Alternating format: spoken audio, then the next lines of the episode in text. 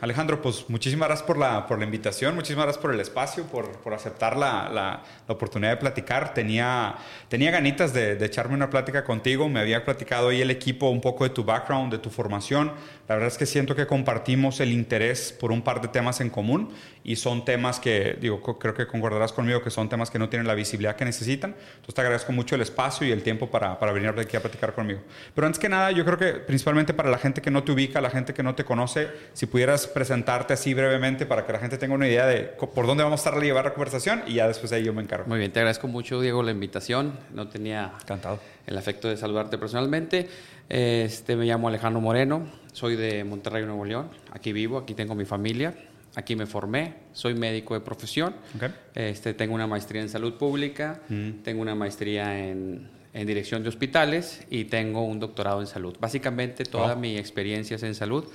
Este, fui director del Seguro Popular en el Estado de Nuevo León por cuatro años. Ujú. Fui director del Noreste a nivel nacional en el Seguro Popular en México. Ujú. Ahorita estoy encargado de, la, de toda la salud del municipio de Guadalupe, Nuevo León, Ok. de la Secretaría de Salud de todo el municipio y la clínica municipal. Y trabajo también en área privada y en el hospital universitario de aquí de Monterrey. Este, laboro como coordinador ahí del área de urgencias junto con, el, con los directivos de ahí. Ahí le echamos muchas ganas en Pues atender a la gente. Yo te felicito por el currículum y por la y por la vocación, ¿no? O sea, yo creo que la gente olvida que aunque al doctor típicamente se le asigna esta responsabilidad sobre la vida individual, Ajá. pues obviamente también hacer la gestión pública y hacer la gestión colectiva, pues es otro set de valores, ¿no? Eso es otro set de habilidades. Fíjate que es complicado a veces el, el entendimiento médico, personal, familiar, amistad, pero se, se llega a un espacio cómodo para poder lograrlo. No siempre es, no siempre es favorable, porque muchas de las veces se toma un- una terminología errónea de que, ah, eres doctor y es respetable y todo. No, no, hay muchas carencias, hay mucho sufrimiento, Hay de todo. hay de todo un poco y, Sí. y si lo juntas, pues tenemos el mismo problema que cualquier ser humano. Me imagino. Pues Alejandro, empezando, empezando la conversación, hay tres diferentes temas que me gustaría tocar contigo para, para mantener la, la- plática relativamente estructurada. Yo creo que el primero, la verdad casi creo por, por no evitar el elefante rosa en el cuarto, me gustaría escuchar un poquito tu opinión sobre eh, la pandemia, sobre COVID. ¿no? Digo, es algo que pues ya llevamos más de un año con ella, ya se volvió parte de nuestra nueva normalidad, de alguna manera por así decirlo, aunque mucha gente esté renuente a aceptarlo. Eh, ven ahora esta tercera ola con la variante Delta y demás. Me gustaría escuchar un poco tu perspectiva sobre cómo viste el manejo de la pandemia a nivel México, a nivel Estado, a nivel región, cuáles serían como tus puntos de análisis, tu postura, y, y creo que hay un, un par de temas que me gustaría platicar contigo en puntual, pero me gustaría ver como tu, tu resumen para empezar. Fíjate que el, el tema de COVID es muy diverso. Nos vino a pescar a todos los especialistas, a todos. No hay un médico que no lo haya pescado desubicado. Tuvimos que leer un poco más Sí. sobre la epidemiología, la infectología, la inmunología. Nos tuvimos que efe- efectuar más en el hábito de otra lectura que no teníamos. Mm. Si la pregunta es, ¿México estuvo preparado para la pandemia? La respuesta es no. Claro. Eso es una respuesta que la tenemos que tener clara en el servicio de salud. Y si, y si la pregunta es, ¿México tomó la mejor cordura para tomar eh, la, la La- pandemia en, en el tema de COVID? Pues hay un, hay un cierto olvido y una cierta afección a que sí. ¿Por qué olvido? Eh, en las plataformas de salud, que creo yo, las instituciones de salud federalmente, de todos los órganos, tanto federal, eh, estatal y municipal, son órganos muy fuertes, Sí. que es una formación. ¿Qué es una formación? Pues que el médico, el internista, el especialista, el dentista, la enfermera, se forman en la institución y forman parte de la institución que tienen mucho tiempo. Ya. Entonces el gobierno federal, a criterio profesional, médico, como lo veo y que lo externan otros doctores y otros colegas de todos los ámbitos del sector salud, no hablemos nada más de los médicos. Sí, en general. De todo lo que... De- personal. De, toda la plataforma, desde alguien que hace Toma el los aseo, datos, que sí. toma los datos como una recepcionista, hasta, que el, hasta el que concluye una alta médica. Claro. ¿sí? ¿Por qué digo eso que, que no, no funcionó como debería? ¿Cómo es posible que en las políticas públicas hayan tomado la determinación que la Secretaría de Salud no sea el órgano rector de la aplicación de la vacuna? Mm. Desde ahí estás mal. Claro. ¿Por qué estás mal? No, es incongruente que si tienes una estructura Un grupo de expertos. experta, con Sí. la red de frío, con apasionados hacia la medicina, tanto enfermeras y doctores, ¿cómo vas a determinar tú Que ellos no son que los otra adecuados. secretaría Sí. que se llama bienestar social, llamémoslo así por su nombre, como lo que es, va a tomar las decisiones de la estrategia de salud en México. Claro. Es como diciendo, oye, tienes el mejor órgano rector de salud, que es inmensamente grande. Y este es un tema de salud. Y que es un tema propio de salud. ¿Cómo es posible que no les des toda la herramienta y decisiones el para... soporte, el apoyo, el fondeo. Pues es que es la verdad, imagínate... Mm. ¿Cómo yo, me voy a, ¿Cómo yo me voy a meter a hacer un edificio si no lo sé? Claro. Ni siquiera yo, creo que, yo creo que es la misma crítica, no sé si, si concuerdes, que se hace, esta que estás haciendo a nivel federal, es la misma crítica que se hace, por ejemplo, a nivel internacional, de no empoderar lo suficiente a la OMS y depender de otros organismos, organizaciones o grupos que gestionan con otro set de prioridades o otro set de capacidades la gestión de la pandemia. ¿no? O sea, lo que se decía es, si, si, la OMS hubiera tenido la cantidad de fondeo necesaria o la cantidad de soporte necesario, pues la, gestión hubiera sido distinta. distinta. Y quería preguntarte específicamente, o sea, ¿tienes algún, algún ejemplo puntual de cómo hubiera sido una toma de decisiones si esta responsabilidad se le hubiera delegado al sector salud versus este sector de bienestar? Sí, sí creo que haya funcionado mejor como se hizo en países eh, mm, muy, muy cortos. Por ejemplo, en México se avisó que venía la oleada. se sabíamos. Sabíamos por dónde venía, sabíamos por dónde iba a entrar mm. y tomamos la decisión eh, errónea. Bueno, tomaron la decisión errónea de esperarse que llegaran los casos sin blindar todos los, todo lo que venía por mar y tierra. Entonces, si tú hubieras hecho una pauta, tú vas ahorita Japón, Tokio, allá. Sí. A ver, vas a cuarentena, vas a Canadá, te quedas dos semanas en el, en, el, en el hotel. Entonces, en México y en el mundo faltó eso. No lo hacen por la economía, hay otros intereses, tú, compadre. O sea, sí, o sea, hay otros intereses políticos que nosotros no los determinamos y que nosotros al final del día somos unos siervos de lo que nos dedicamos a elaborar o hacer o nuestra pasión. Ya.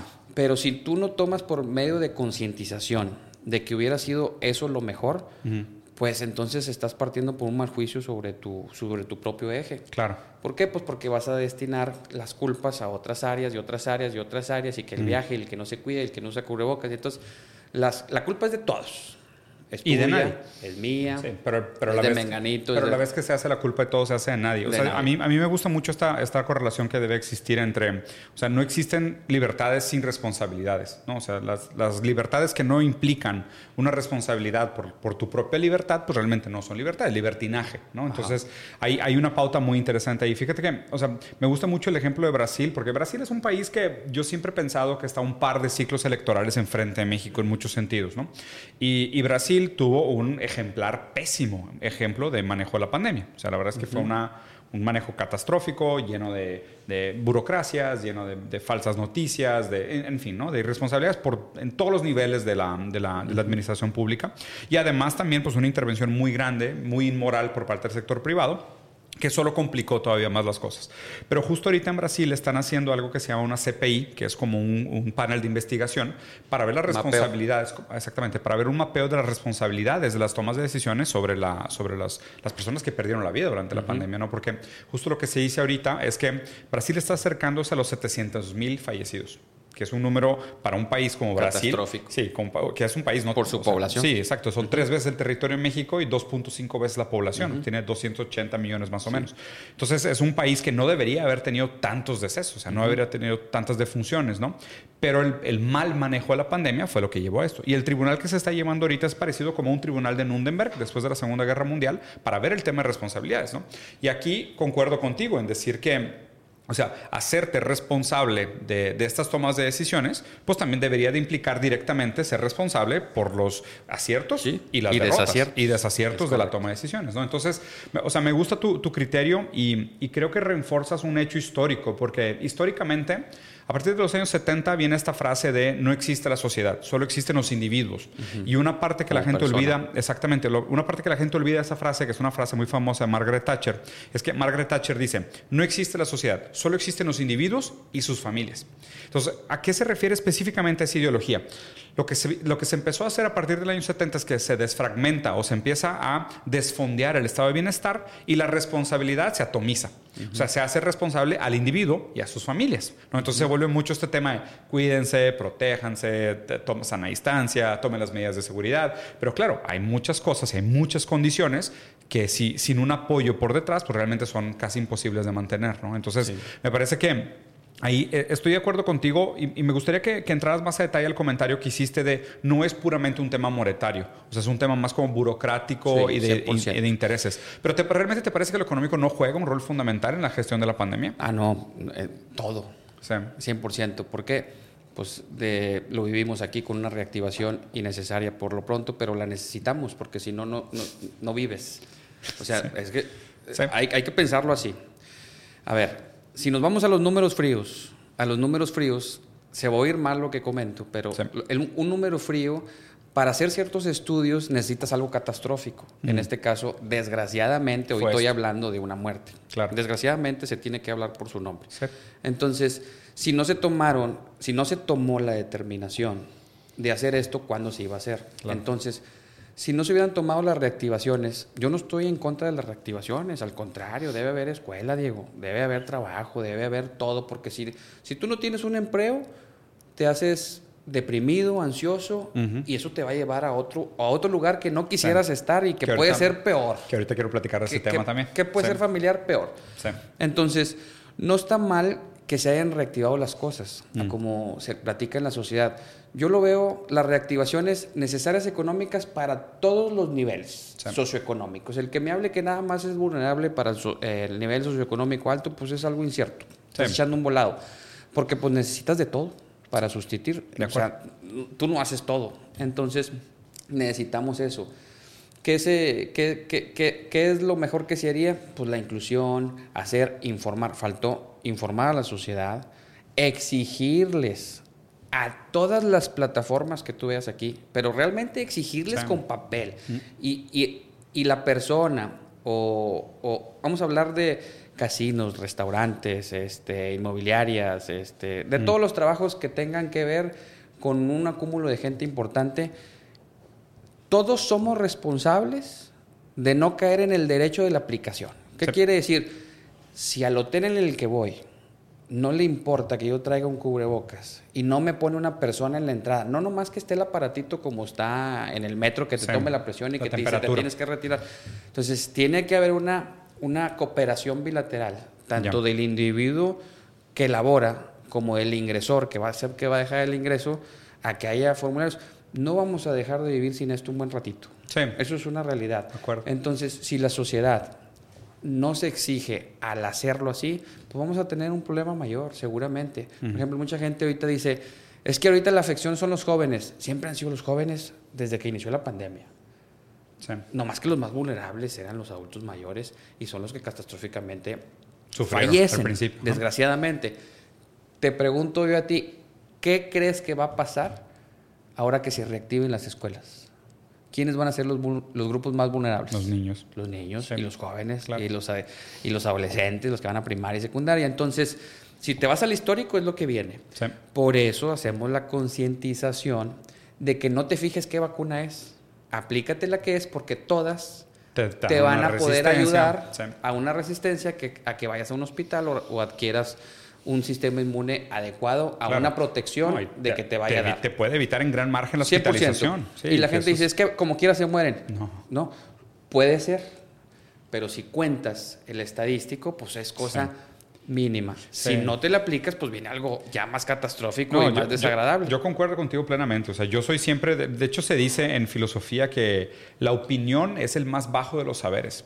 O sea, es el nivel más bajo de los saberes. O sea, la opinión es lo más chafo que puedes dar. De ahí tiene que subir, o sea, la evidencia, la experiencia. Sí, sí, no por saber hablar del tema eres conocedor. No, claro. Me queda claro. Y, justo, y, me gusta cómo lo planteaste, inclusive te, te, te empujaría para que nos comentaras qué opinas sobre la responsabilidad de la desinformación.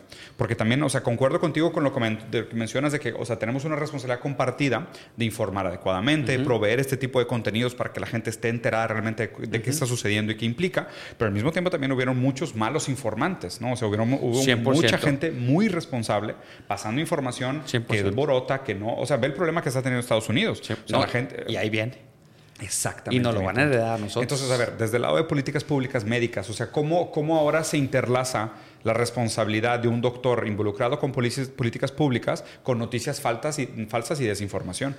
Todos hacemos noticias falsas. Sí. Tanto desde un gobierno, tanto desde un ciudadano.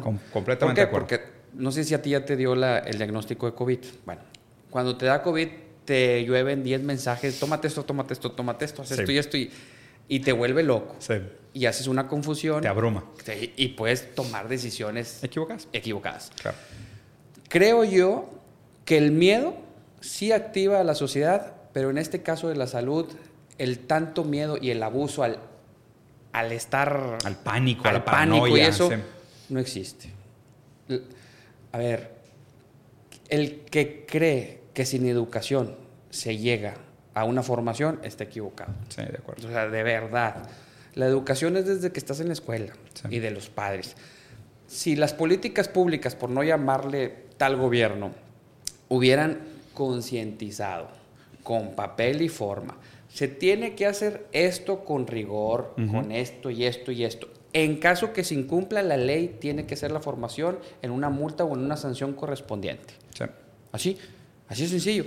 ¿Por qué? Porque el miedo, las noticias y que las mañaneras o de que y de que a las 4 de la tarde van a dar todo el COVID, llevamos 300 muertes, pues ¿qué mensaje estás dando? Que eres un inútil. Sí. O sea, tú mismo estás diciendo que yo, Estado, Estoy siendo incapaz. soy incapaz de atender la pandemia porque llevo cientos de muertes y no tengo la medicina adecuada para, para poder dártela. Entonces, y ahí haces eso, también los privados caen en una incertidumbre. Las pólizas de seguro hacen una tontería, porque al final del día las pólizas de seguro, lo puedo decir libremente. Solo quieren ganar dinero. Son una tontería que solo les importa lo económico, que lo vas a ver en cualquier cosa. Tan es así que llegas ahorita comprar una póliza y te dicen, dime todos tus antecedentes para no cubrírtelos. Sí, claro.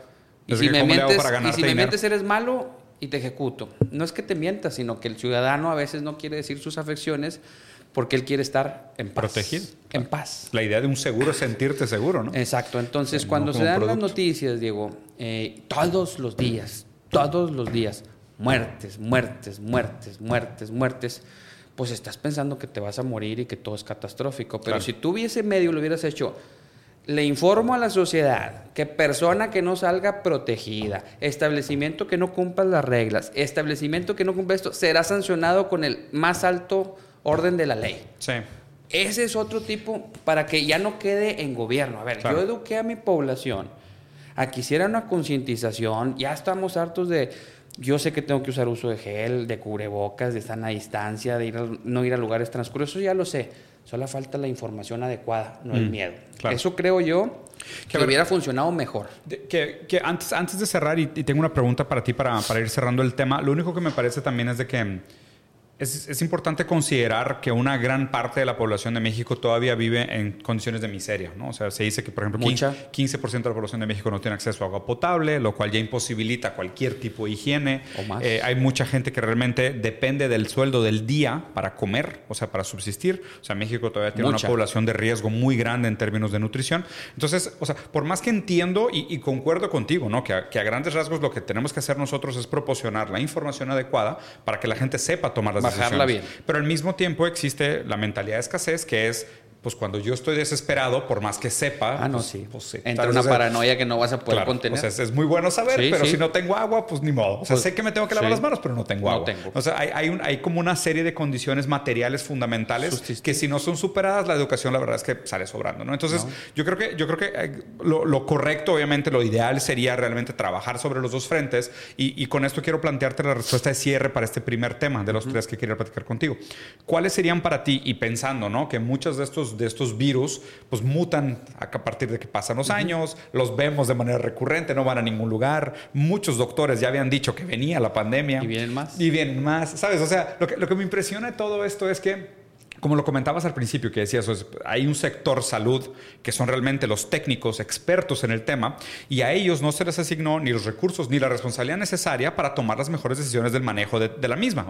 Se supone que en, un, que en una, sociedad de alguna manera tecnocrática, es, pues, los técnicos, los expertos, son eh, gestores y tienen una mayor injerencia sobre aquellos temas que ellos dominan más que el resto de la sociedad. Por, porque pues tenemos expertos. Es, oye, pues si yo tengo un muy buen doctor, pues confío en él. No le voy a hablar a mi chamán. O sea, no le voy a hablar a mi tía para que me quite un dolor de cabeza. A lo mejor le, le hablo a mi doctor. Eso sería lo adecuado. ¿Cuáles serían para ti los puntos claves para replantearnos no solo cómo vamos a continuar con la siguiente etapa de la pandemia, sino, y, no me voy a cansar de decir esto hasta que a la gente no se le quede, cómo le vamos a hacer para la eventual e inevitable siguiente pandemia. Sí, es, no, y viene y, sigue. ¿Cómo le vamos a hacer con educación? Yo estoy convencido que la educación y la buena información bajada desde el gobierno, porque lo tenemos que hablar de políticas públicas. Si el gobierno no baja la información verbal, vulgar, a que la sociedad lo, lo puede entender de manera fácil. Eh, lo, va a hacer mejor. Pero si empiezas más técnico, con, con, con, con abrumos y técnicos, no, no vas a llegar a ellos. Ya.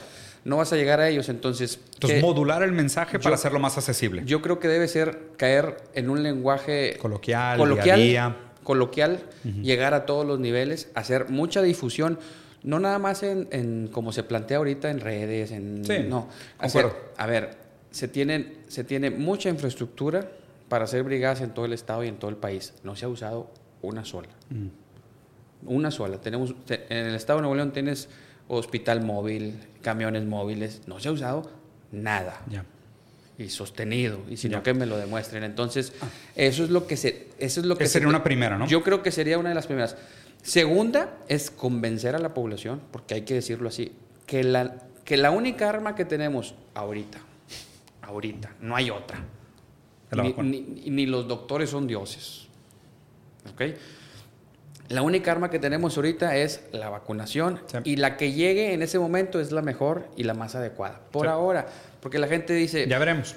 Sí ya veremos, es que una es mejor que otra. Bueno, yo sé que una es mejor que otra. Mientras póntela, mi pero, Pero por si son pedos o mantanas, esta va a prevenir en un gran porcentaje claro. que no te pase algo catastrófico ni a ti ni a, un ser querido. Claro. Y siendo que esta variable delta es altamente contagiosa. Pues es la más contagiosa. Es seis veces más contagiosa que la primera. La, la, la, la variante de origen COVID normal afectaba de 2.5 a 3 ciudadanos por persona. Un ejemplo, si yo tenía COVID, mínimo unas 3 personas contagiaba en mi transcurso del día. Esta variante se está acercando a la variante de contagio del sarampión. El sarampión contagiaba de 12 a 15 y se iba muy alto y ya ves que estuvo muy difícil la pandemia del sarampión. Esta variante Delta lo que está haciendo es que es, es, muy, es tan contagiosa de 7 a 9 Todavía no cruza el 9, que eso es muy bueno. Pero la gente debe saber que es altamente contagiosa.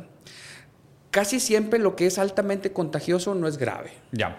Casi siempre, estadísticamente y científicamente hablando. Claro, pero. Pero yo sí te puedo decir hoy en día que es incierto. Claro. Yo sí te puedo decir que puede ser leve o puede ser pues catastrófico. depende también del, genoma de cada uno, de la resistencia. El riesgo cero no, existe, y yo no lo he conocido. Y cuando existe es porque eres autosuficiente y vives en, otros lados y haces todo tú. Pero, y una pregunta, Alejandro. O sea, referente a toda esta población que se le consideraba como eh, los trabajadores de frente o los trabajadores indispensables, ¿no? O sea, que fue un tema muy controversial durante mucho tiempo muy la pandemia. Muy mal aplicado. Muy mal aplicado. Pero, ¿y cómo sería tu postura referente a esta idea de los trabajos indispensables?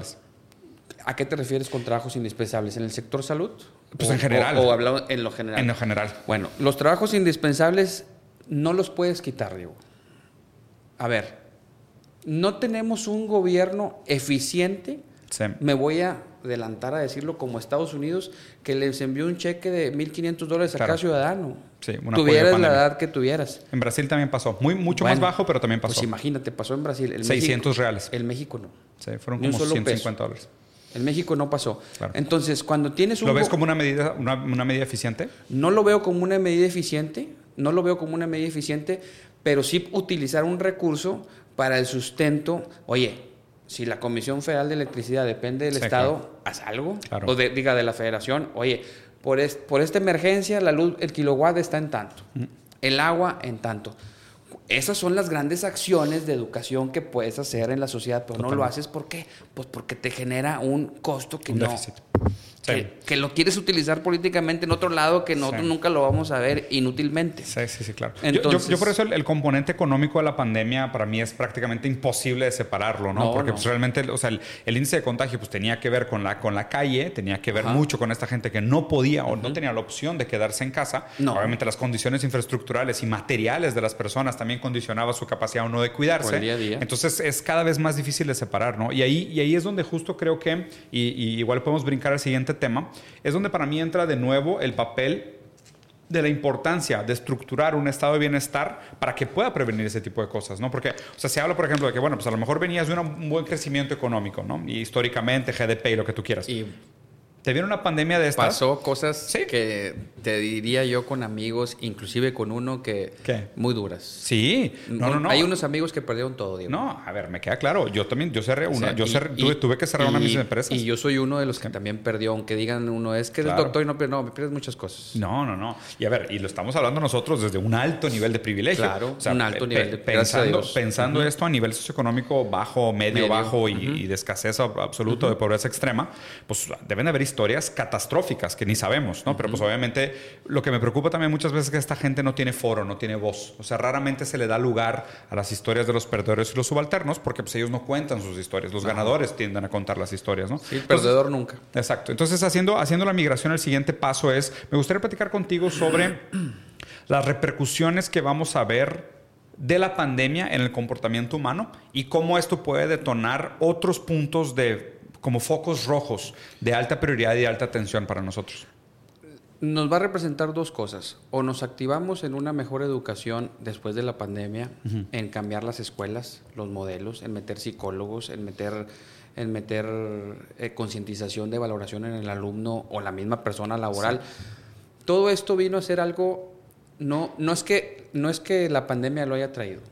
Hay un problema que se llama salud mental. Sí.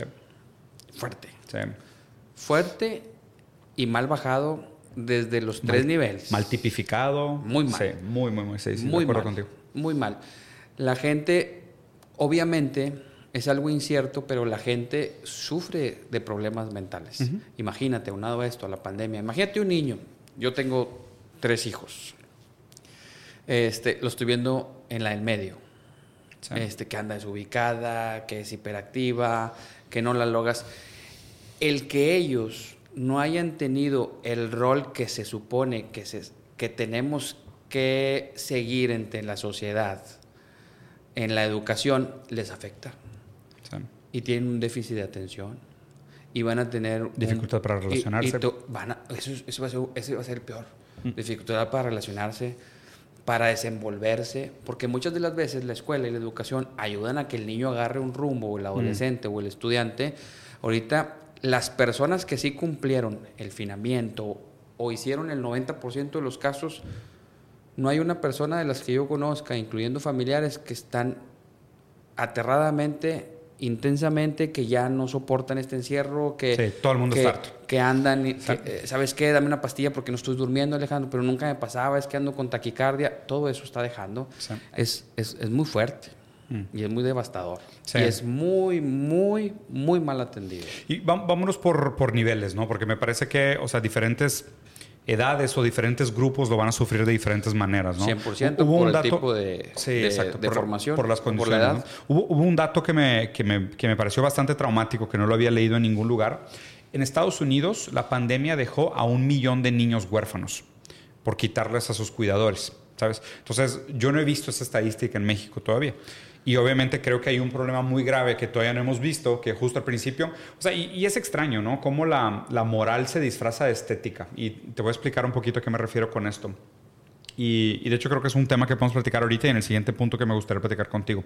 Nietzsche decía que al que mata una mariposa lo tachamos como un monstruo, pero al que mata una cucaracha lo ponemos como un héroe, ¿no? Entonces, o sea, aún la moral tiene tiene el parecer un sesgo estético. Pues es un sesgo. Es un sesgo, totalmente, ¿no? Porque no es como que la mariposa valga más que la, que la es cucaracha. Como, es como un pavo real con un águila real. Exacto. Es como cada quien hace su función. Exacto, cada quien juega su función dentro del medio ambiente, pero pues nosotros tenemos, o sea, la, cucaracha me da miedo, la mariposa le tomo fotos, ¿no? Entonces, es, por lo menos tiene un sesgo estético la moral. Y a lo que me refiero con esto es que cuando empieza la pandemia, la gente tiende a proyectar de manera muy inconsciente sus sesgos de preferencia, ¿no? Como diciendo, oye, pues sabíamos al principio que era una pandemia que tenía un efecto mucho mayor sobre las personas de tercera edad y las personas que tenían vulnerabilidades genéticas, o sea, tenías un problema, inflamación crónica, enfermedades mitocondriales, hipertensión, todas estas predisposiciones como que eras más vulnerable, pero los niños parecía que no había problema, ¿no? Entonces, inclusive, sí, exacto, entonces era raro porque yo siempre percibí como este sesgo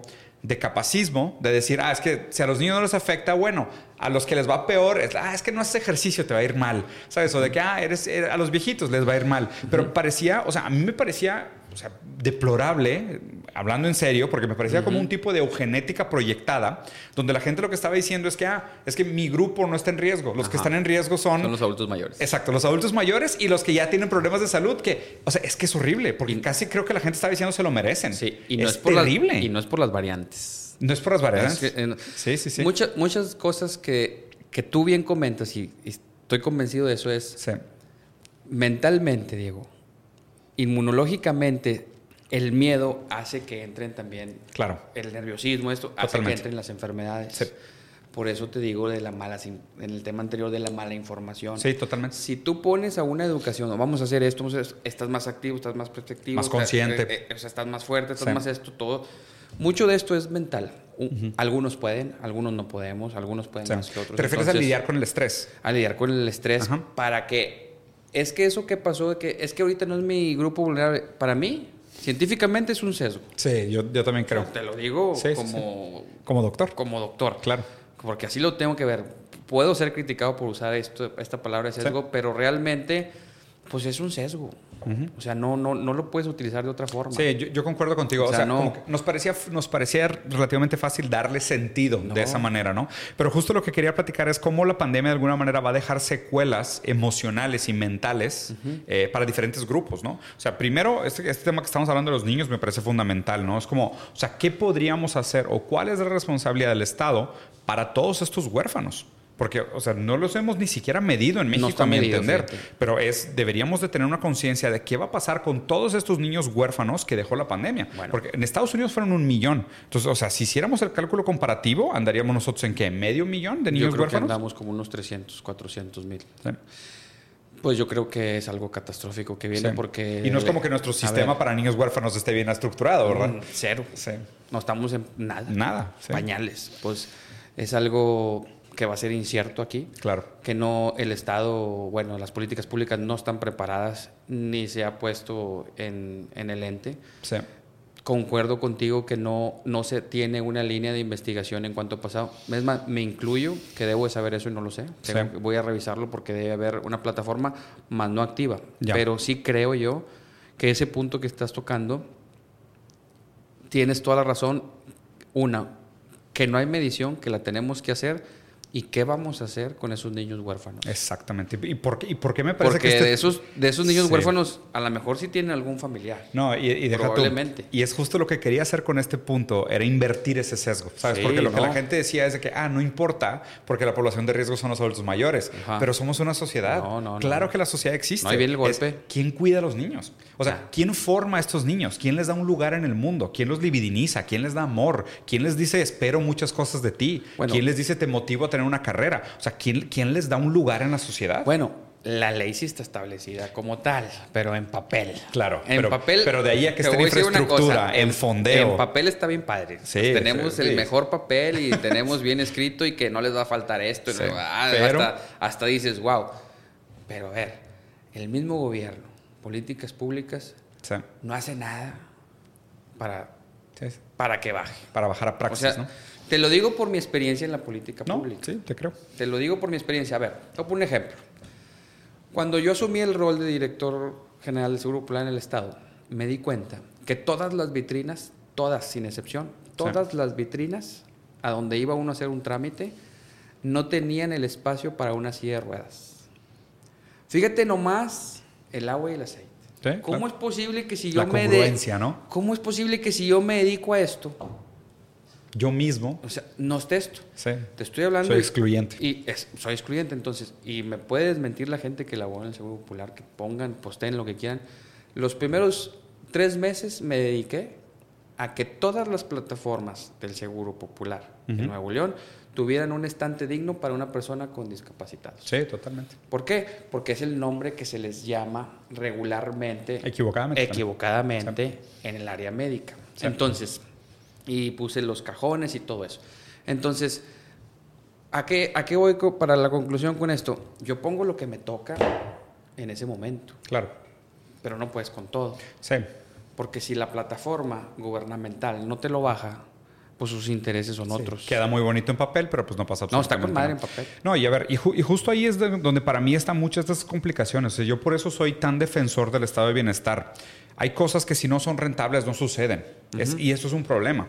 O sea, el depender solo de la regulación del mercado para la mejor toma de decisiones para el bienestar es en muchos sentidos reactivo, peligroso, llega tarde, no es lo suficientemente eficiente. O sea, como por ejemplo el, el abasto de respiradores. O sea, es por más que la comunidad médica dijo, eh, viene otra pandemia, prepárense. El mercado dijo, pues es que si no es rentable producir hoy, pues no, No voy a voy producir respiradores hoy. Es económico. Es económico. Entonces, o sea, a mí me parece que tiene que encontrarse o tiene que empujarse una agenda de mayor responsabilidad en un sentido preventivo, entendiendo que estas catástrofes provocan recesiones económicas. Entonces, es, es, es absolutamente ineficiente tratar simplemente de perseguir una sociedad que busque el desarrollo económico si una sola pandemia mal gestionada te quita, te quita el avance de 10 años o 20 años O más. O más. En Brasil se dice que se perdieron cuatro décadas de avance Imagínate. en la pandemia. Pues aquí- Cuatro décadas. Pues aquí no estamos muy alejados. Yo sé que no estamos O muy pero- Entonces, justo, justo eso, o sea, me parece que se tiene que gestionar la propuesta de replantear el rol del Estado, o sea, re- replantear el rol de un Estado de bienestar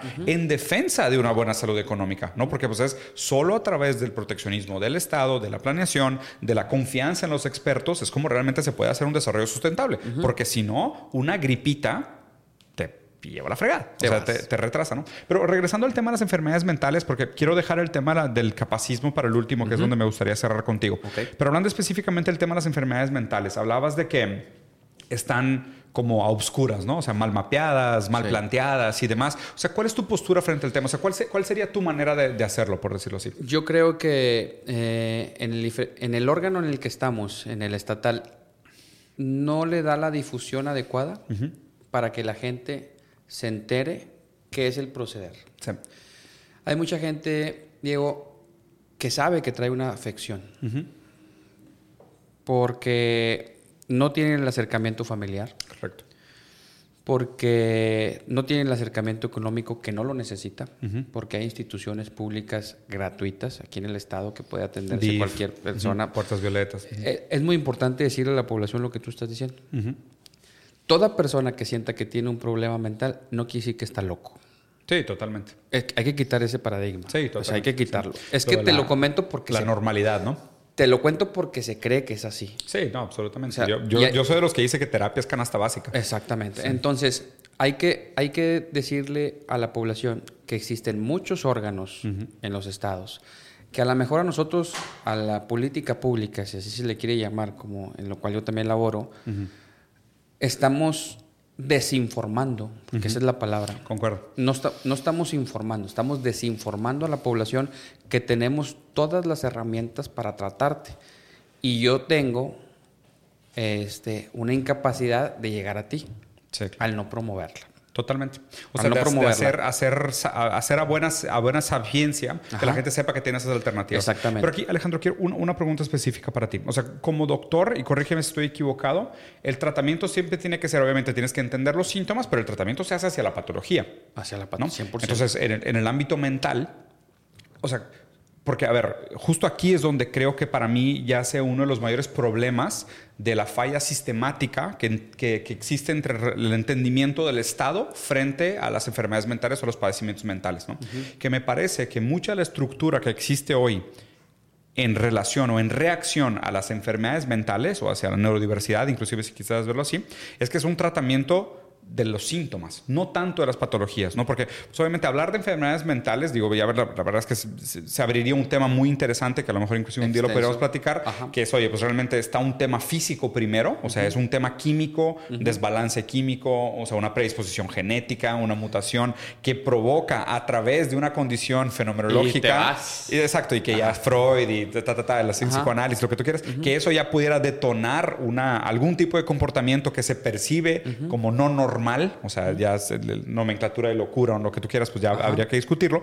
Pero justo mi pensamiento es este, o sea, el peligro que existe en una sociedad que lo que hace con las enfermedades mentales es enfocarse en los síntomas y no tratar el origen de las dichas patologías. Pues es que, desgraciadamente, el diagnóstico eh, de cualquier patología mental, así como tú lo llamas, pues es silencioso.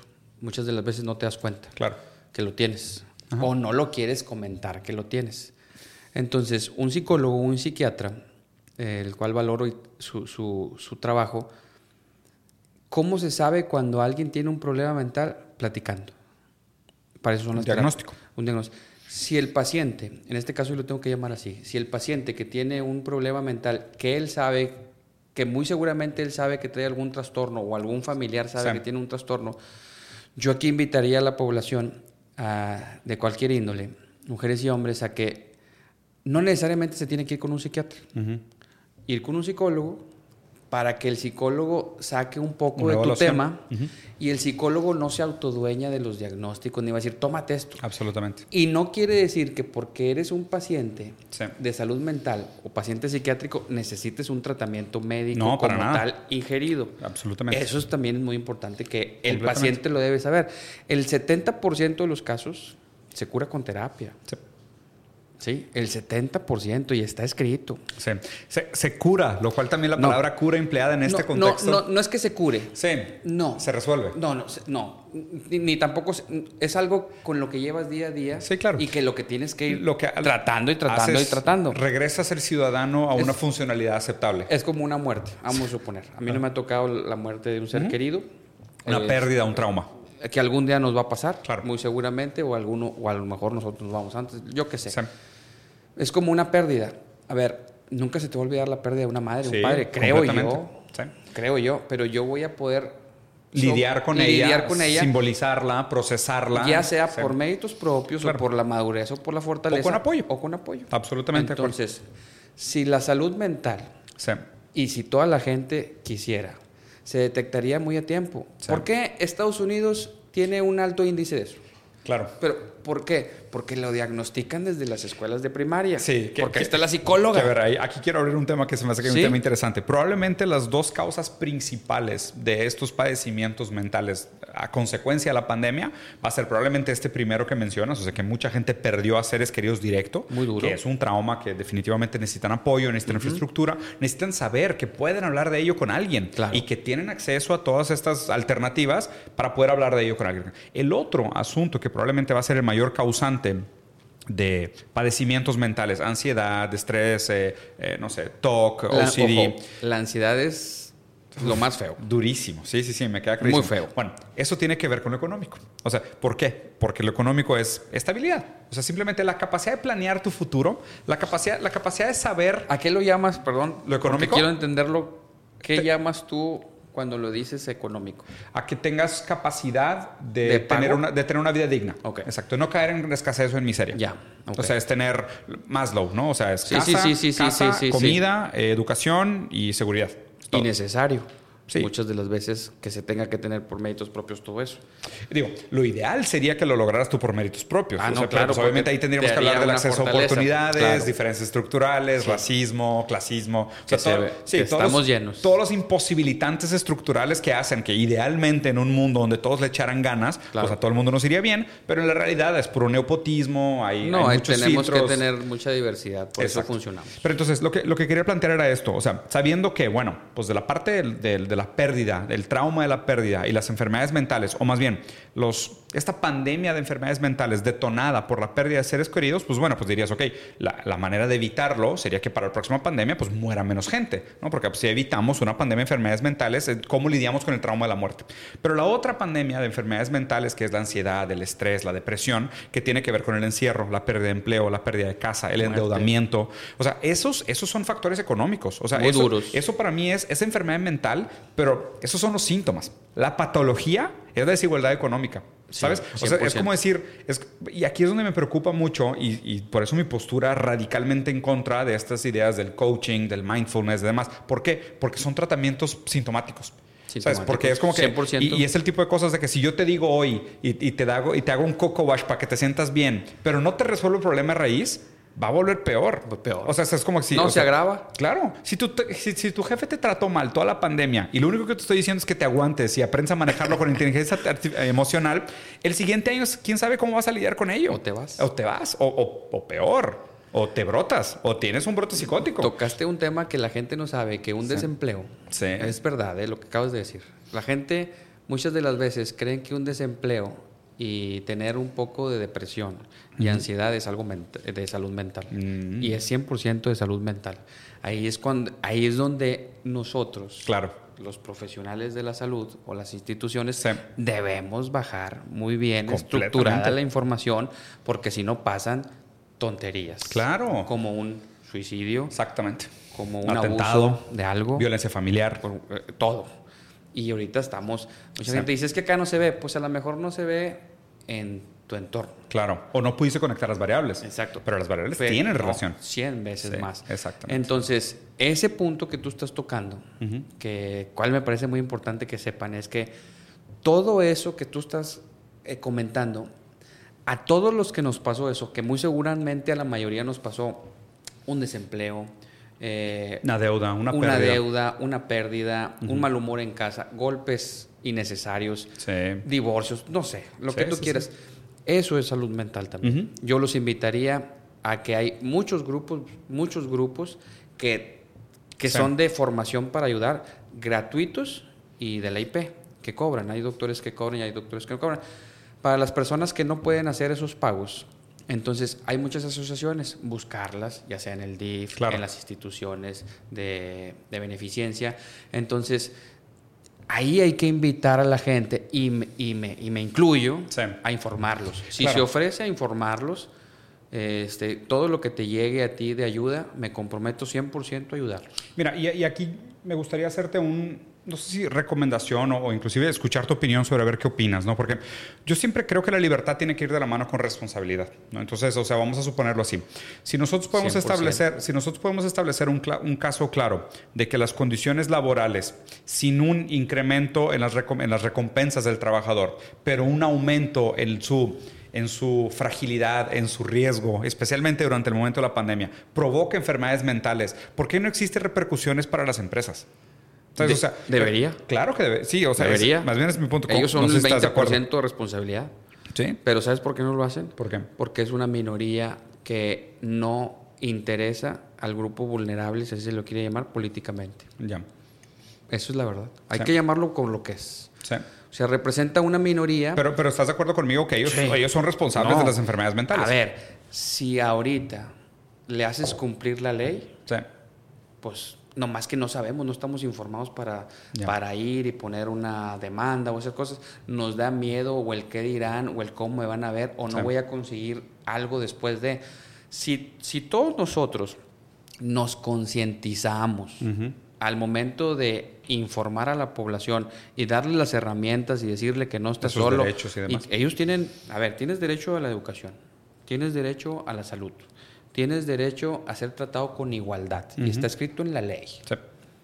Ahora resulta que alguien que tiene un hijo con, con cualquier síndrome, vamos a decir, vamos a decir, y va a un colegio y no me lo aceptas. Claro. Ah, no. La ley me dice perfectamente que, no puedes discriminar. Que no me lo aceptas porque me lo aceptas. Pero como la gente no está informada, va recurriendo a otras instituciones hasta que encuentra. el niño o el adolescente o tal fulano es agremiado en esa escuela o colegio. Sí, sí, sí. Pero si tú te pones firme ahorita en esta situación, tanto en lo público como en lo privado, entras porque entras. Sí, y tienes- se hace valer el derecho. Claro. Y si no, la ley va a ser represora, inconforme de no solucionar eso. Ya. Y hay que irse contra ellos, al 100%. Y Mira, antes, antes de cambiar de tema, porque el siguiente tema que quiero platicar contigo es ese el capacismo, y perdón si nos extendimos un poquito de más de la plática, pero mira, otra empresa en la cual yo trabajé mucho tiempo es la, la- bueno, empresa no, en la industria de alimentos, ¿no? O sea, pasé mucho tiempo de mi carrera trabajando en la industria de alimentos. Y, y sé de, de ciencia muy cierta, que digo, no sé exactamente cuál es el orden en México, pero los principales padecimientos que, que son letales están relacionados en muchos rasgos a la mala alimentación. Problemas cardíacos, o sea, obesidad. Todo entra por la boca. Alzheimer, diabetes, o sea, son problemas que están vinculados a la, a la mala alimentación. ¿no? Si sabemos que las, bueno, ahorita en pandemia no, porque según yo pandemia ya está entre dos o tres de las principales causas de muerte, pero si sabemos que las cuatro de las cinco principales causas de muerte son por la mala alimentación o los malos alimentos que consumimos, ¿por qué parte del costo de salud pública no se le carga de regreso a la industria de alimentos? Porque salud pública no hace su trabajo. Esa es la verdad. O sea, ¿te parece que debería? Claro, porque no le han, no- le han quitado la responsabilidad de ejercer el derecho de multa Ya. y de ejercer la ley. Pero debería, ¿no? No, a ver, la salud pública, Diego, se ha visto como algo más de, la, de cualquier institución. Sí. A ver, y te lo adelanto que va a pasar. Algún día es más, a lo mejor tú y yo no vamos a estar aquí. La prevención es y será la medicina del futuro. Del futuro, me queda clarísimo. Persona que no piensa así, y se lo digo libremente, está equivocado. Sí, yo concuerdo. No porque tengamos especialistas significa que tenemos que ir a los especialistas. Claro. A ver, ahorita hay gente viva gracias a la medicina. Sí, pero el tratamiento del Alzheimer empieza a tus 25. Por eso, exacto. Sí, Sí, concuerdo pero contigo. sí, pero sí, sí, 100% sí, de acuerdo. Sí, sí quiero eh, concientizar en eso. O sea, ¿cómo es posible que exista así? Claro. O sea, no. Pero eh, lo interesante de tu statement es que tu statement volteado, o sea, como diciendo, la medicina del futuro es la preventiva. pues 100%. lo mismo que tendríamos que hacer es que la política pública de salud empezaría en la restricción de aquellos nocivos. ¿Por qué no es así? ¿Cómo, es- cómo explicas Sí.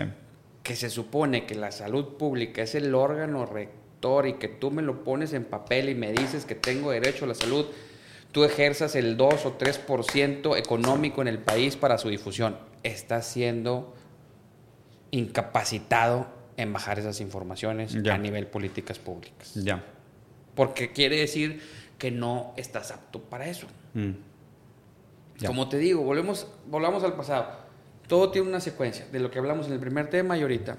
Si, el, si las políticas públicas quisieran hacer algo, pues tan sencillo como hacer un decreto y se va a votar a favor. Claro. Que todas las instituciones públicas, tanto secretarios, directores, coordinaciones y todos, me tienen que demostrar a mí en todo su gabinete el 1% de personas con capacidades diferentes laborales. ¿Por qué no lo hacen?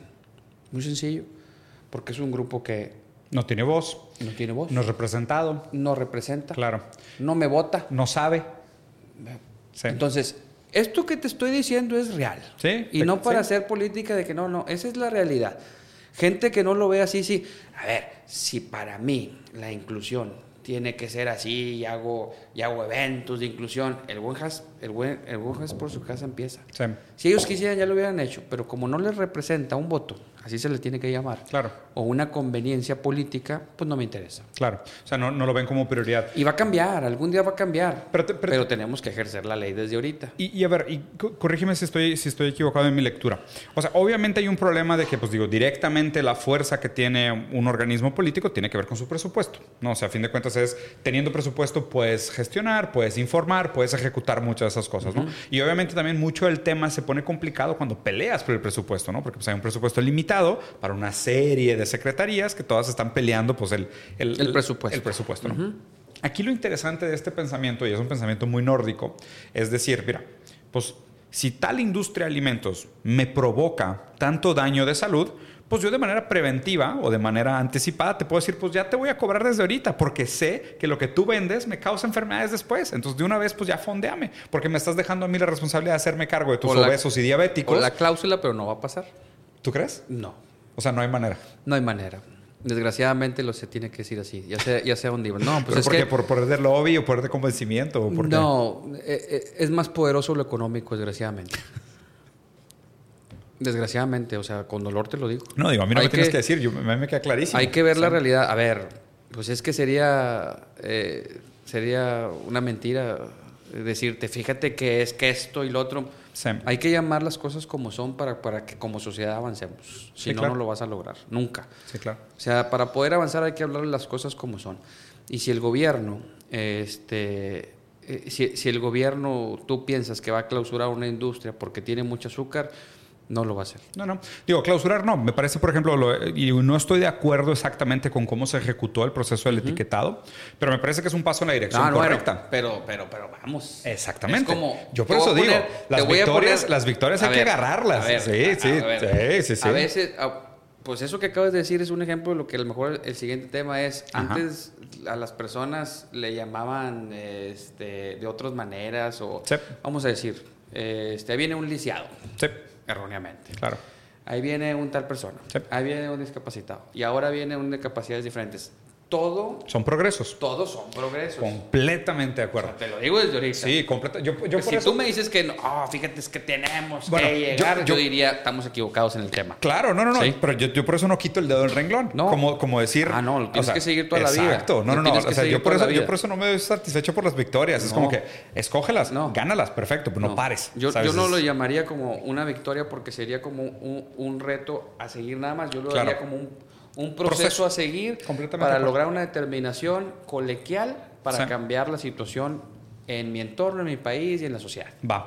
No, eh, me, parece perfecto, Alejandro. Y digo, para cerrar el último tema, y, creo que lo has mencionado ya un par de veces, me parece que el seguimiento va a ser relativamente fácil. Digo, no, no sé si sabía, si no lo digo, no lo, o sea, no lo digo por eso, pero yo tengo un hijo que nació con una enfermedad muy rara. O sea, mi, hijo, mi hijo tiene síndrome de Ley, que es una enfermedad muy, muy, muy extraña. Le faltan muchísimas enzimas, lo cual provoca una serie de dificultades. Problema degenerativo. Exacto, tú, es neurodegenerativo, definitivamente. Es una mutación genética, un problema mitocondrial que le provoca un retraso en el desarrollo. Eh, sí, entonces, muy, muy complejo, ¿no? Imagínate que, o sea, yo diseñador industrial, trabajando en la industria de alimentos y mi esposa es psicoanalista, o sea, pues Por eso, entonces, por eso traes estos temas. Claro. 100%. Claro, pero pero justo por qué, y ahí, te va por dónde me gustaría llevar esta conversación contigo. Siempre está este, o sea, hay, hay diferentes pensadores, diferentes intelectuales que hablan sobre esto de diferentes maneras, ¿no? Pero eh, estos grupos que se les cataloga, y es debatible la palabra subalternos, que son grupos que tienen diferencias, ¿no? Digo, y, y, simplemente es un tema de catalogarlos. O sea, ya... Es un catálogo pero me, pero me parece interesante inclusive el debate filosófico para ver si es positivo o negativo llamarles como subalternos, porque sí tiene ventajas. Porque el avance. Claro. Y o sea, el, retraso. el hecho de revisibilizarlos, visibilizarlos también les da una oportunidad, porque justo, si no, ellos no tienen voz, ¿no?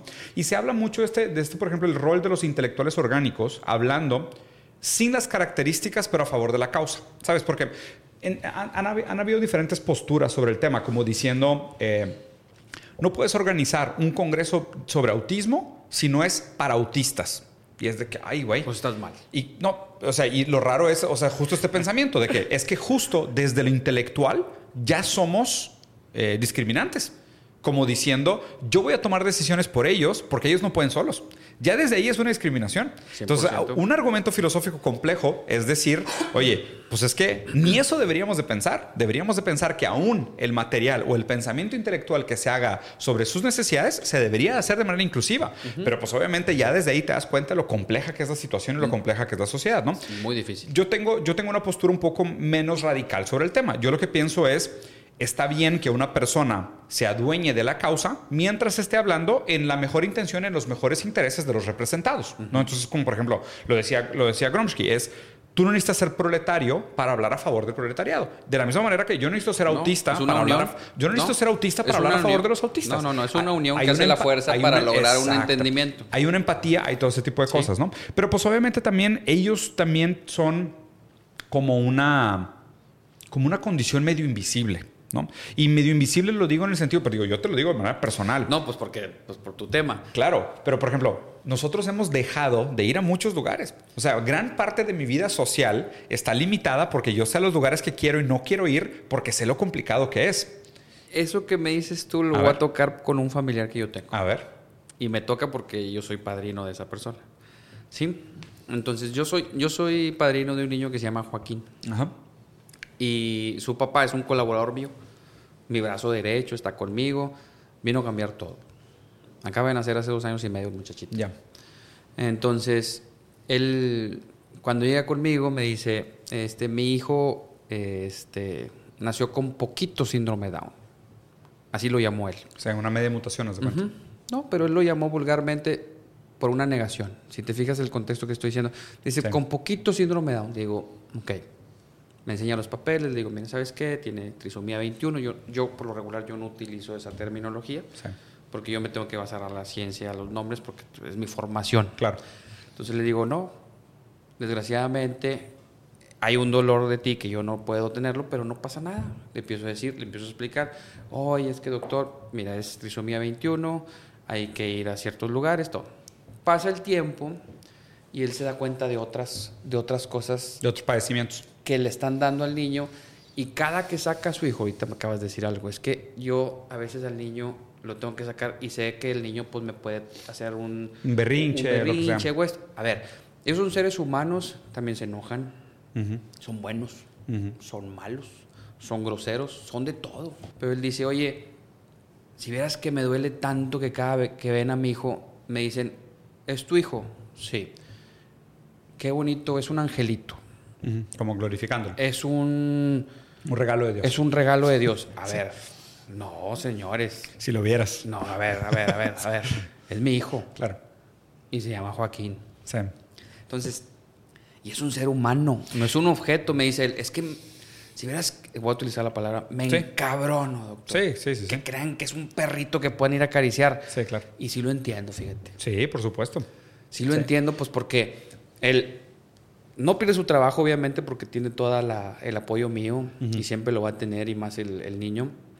Pero dices tú, claro, es mejor a tenerlos guardados como le hacían antes, de que no, Sí, pues que guárdalo y que Sí, me da vergüenza. Y ahorita, pues. Sí, es, más fácil. Es más fácil. Es más fácil para algunos. pero está equivocado. Y, y- y, a Pero y- sí estás de acuerdo que está equivocado. total- totalmente que estoy de acuerdo que está equivocado. Pero no lo haces, o sea, no lo escondes por gusto. No, ah, o sea, no. lo- lo- o sea, te- No, justo a no. eso iba. No, hay niños que son muy vulnerables y te hacen un desastre. No, deja tú. Hay lugares que Y la- simplemente no son, no son No. accesibles para ese tipo de niños. O se dan un golpe, lo que tú quieras. O Hay es un accidente. cerrado, que no quieras. Sí, sí, sí. Pero justo, ¿no? O sea, la lógica capacismo es bien interesante porque presupone que el objetivo del ser humano es producir. ¿Ok? Entonces, mucho de lo que nosotros juzgamos como aquello que diferencia a los humanos capaces de los humanos con capacidades diferentes o discapacitados, todavía más vulgar, es quién produce y quién no produce. Y así los ven. Exactamente. Hoy en día. Pero justo, ese es el En lo problema. profesional ya están mal. Es la lógica económica. O sea, eso, a esto es lo que quería llegar. es Pues que sí. de nuevo la lógica económica. Porque si te fijas, la diferencia, la, la nomenclatura entre un autismo de baja funcionalidad y un high functioning autism Ajá. es que uno puede ser autosuficiente, el otro no. Y el otro no. Entonces, uno depende Como- del estado de bienestar y el otro puede hacerse una vida propia. Mm. Yo defiendo la idea de que todo ser humano tiene derecho a una vida digna. 100%. Esa, esa es, esa es mi y perspectiva. está fundamentado. Es, eh, En papel. Sí, eso es lo que me gustaría pensar, ¿no? Que lo que aspiramos todo es vivir en una sociedad donde todo el mundo tenga acceso a una vida digna. El problema del capacismo es muy grave. Primero, porque lo que hace es que imposibilita a muchos seres humanos de tener una vida digna. O sea, de, de hacerse, de Sí, sí, hacerse, sí. De hacerse pro- Sí. por sus propios medios, de poder pertenecer. Porque indirectamente Sí. hay un rechazo. Ah, totalmente. Tan- que, que tiene que ver también que ver con el exposure. No, sí. Que justo lo que comentabas No. de esta idea de la inclusión. No, Ok, pues, bueno. pues está todo. Ahí, ahí te va estos, datos, porque digo, es un tema Sí, que para sí. mí es muy cercano, obviamente, entonces Sí, lo tengo, sensibles, tengo, tengo muy presentes, ¿no? Ajá. Pero si te fijas, hay un dato que dice que 10% de la población del mundo pasa por una discapacidad en algún momento de su vida. No, y va a pasar. Sí. Todos, ¿no? El Edad, 10% no, ¿eh? edad, ver, accidentes. Si cuando. ¿Quién te garantiza a ti No. y a mí? Sí. Fíjate nomás la pregunta. ¿Quién te garantiza que si te levantas ahorita no te pase algo? Nada. Puede un derrame cerebral. Totalmente. Una paraplegia. Alzheimer temprano, inflamación crónica. Hay miles de Todo motivos por los cuales te podría. Pero- no, deja tú un offset tardío de una deficiencia genética Sí, que te puede detonar con una inflamación, con un no lo quiera, antibiótico. un cáncer. igual. Sí, sí, Totalmente de acuerdo. Pero desgraciadamente. 10% de la sociedad, ¿eh? Sí. O sea, dos de cada. Sí. Pues, y, y es más. Sí. Te lo adelanto. Pero a eso voy con que no nos concientizamos desde antes por la pérdida de educación. Claro. Eso es la palabra. Pero a ver, entonces aquí la pregunta sería, o sea, lo correcto sería, porque, porque a ver, inclusive el, el edadismo es una variación del capacismo. O sea, la discriminación por edades también tiene un sesgo de capacidad. Es, es, lo, que, es lo que muchas veces la gente como que no, no conecta. Pero como el capacismo es la lógica del, de la Pues, productividad pues y del que ver, utilitarismo, pues, obviamente. va. Entonces, pues tú ya a una edad avanzada eres discapacitado porque ya no produces. Entonces te tengo que mantener porque tú ya no produces nada. Sí, dependes de una pensión. Exactamente. Y si no Del estado de pensión, bienestar. del estado de bienestar, de los Abs- programas, absolutamente. de mi hijo, de mi hija No, o, de- sí. o del que quiera hacerse cargo de mí. Totalmente. 100%. Entonces, yo, yo, a mí lo que me gusta mucho platicar del tema del capacismo es que nunca platico, el, o sea, empecé hablando del capacismo como en representación, ¿no? Como diciendo, mi hijo no tiene un lugar en la sociedad. De hecho, sí, sí, imagínate, y toco madera, ¿no? O sea, qué afortunado es. La gran mayoría de los indigentes tienen algún problema neurológico, neurodegenerativo, de neurodiversidad o algún problema de enfermedad mental. Todos. Exactamente. Entonces, Por drogas o por lo que tú quieras. pero y lo raro es esto, o sea, ¿qué viene antes? ¿Sabes? O sea, ¿fue realmente una, una predisposición genética que detonó una enfermedad mental que acabó en adicción? No. ¿Cuál es tu, cuál es tu tesis? Yo creo que es la. Volvemos a que la, hay una disfunción.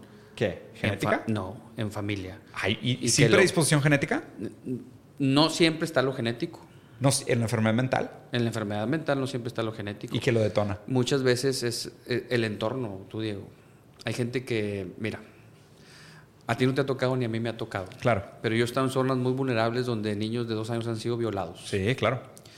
Eh, donde los hacen inhalar tolueno. Sí, sí, Yo sí. lo he visto. Sí. Los tienen amarrados. Con, con resistol. Sí. Entonces, tú estás condenando, Sí, claro. así es la palabra, tú estás condenando al menor o al adulto o al que tú quieras Que no funcione. a que no haya una funcionalidad. Sí, sí, sí. Entonces, no vamos a poder con eso, pues porque es una No, diversidad me- y, me- de- y- me queda clarísimo. Y hay muchas cosas, pero yo pienso que mucho tiene que ver lo familiar. Sí. Claro que hay, Hay, hay un factor genético hay muy importante, físico, ¿no? pues mucho, Sí, claro. Pero el otro, vamos, vamos a ponerle un número no real. Sí. De 10 pacientes Sí. que tienen un problema mental, a lo mejor 7 es un problema genético, si así Sí. lo quieres llamar. Pero el 30% Sigue siendo o el 3% fenomenológico. es, es, es impulsado. Es de crianza. Es de crianza. Sí, con- concuerdo Y contigo. es donde viene un problemón bruto. Sí, Te digo porque, sí. mira, yo he estado en centros de salud. Mi formación ha estado en centros de salud, en pueblos, tal de carreras, Zacatecas. Hice mucha labor social porque me encanta. Inclusive en diciembre, todos los diciembres voy con mi familia. Cerca de la a- gente. a- a- a- voy y dono eh, con mis amigos este, este, zarapes o cobertores. ¿Por qué? Porque no se gusta. Sí. Y a lo mejor porque tuve la formación y el privilegio Sí. de ir a zonas rurales cuando me lo demandó el hospital universitario, que me mandaron prestados a San Luis Potosí, y vi mucha vulnerabilidad. Claro. Me tocó, me tocó ver niños que los amarraban porque la mamá no esto. Simplemente, Porque la mamá tenía que salir a trabajar. simplemente los niños que van en el rebozo. Fíjate nomás. Sí, sí, y sí. es verdad lo que voy a decir. Los niños que van en el rebozo, que tú ves que no se mueven en todo el día, Sí, están drogados. están drogados. Con alcohol. Sí. Para que no molesten, pero Exacto. sirvan de herramienta para pedir limosna. Imagínate Sí, que sí, sí. hasta dónde llegamos. No, no, me queda, me queda claro. Las, las situaciones son terribles. Terribles. No, yo, yo soy sincero. Por ejemplo, a mí el tema de la indigencia se me hace súper complejo. Y, y de nuevo, vinculada al contexto de Y pandemia. les gusta la dirigencia, ¿por qué? Pues porque les deja su recurso que no tienen en otro lado. Claro. Y, y lo, y lo raro de esto es, o sea, como muchos de estas personas indigentes acaban teniendo también el, el- ya, ya sería la plática del huevo y la gallina, ¿no? Si, si, si por ser personas primero, que tenían... Sí, o sea, que si tuvieron primero la condición mental que invariablemente les provocó una incapacidad de adaptarse al sector económico y acabaron como indigentes, o simplemente nacieron indigentes por condiciones previas, los cuales les posibilitó de participar y desarrollaron enfermedades mentales por condiciones en las, en las que vivieron, Claro. ¿no? O sea, que, que no creo que sea el tema de la discusión. La pregunta es qué hacemos con ellos, porque, o sea, igual, y, y lo veo mucho como tú comentabas, ¿no? Que hay que seguirle el tramo, porque, o sea, no tenemos que encontrar el hilo negro. No, estamos, ya está. Estamos viendo lo que está pasando en otros países que están un poco adelante de lo nuestro. Ahorita en Estados Unidos hay una pandemia de homeless, o sea, la- los centros de las ciudades están tomados por gente desabrigada, que tiene que ver con una serie de factores, eso, colapso, colapso económico, eh, un problema en aumento en el costo de vivienda, un colapso de la demanda agregada, Y a- un incremento de las enfermedades mentales, vamos a tener un pico de indigentes. Y obviamente con el pico de indigentes vienen las otras cosas. Y para mí lo que siempre me preocupa es que la aproximación a la solución de esos problemas es, es sintomática, no patológica.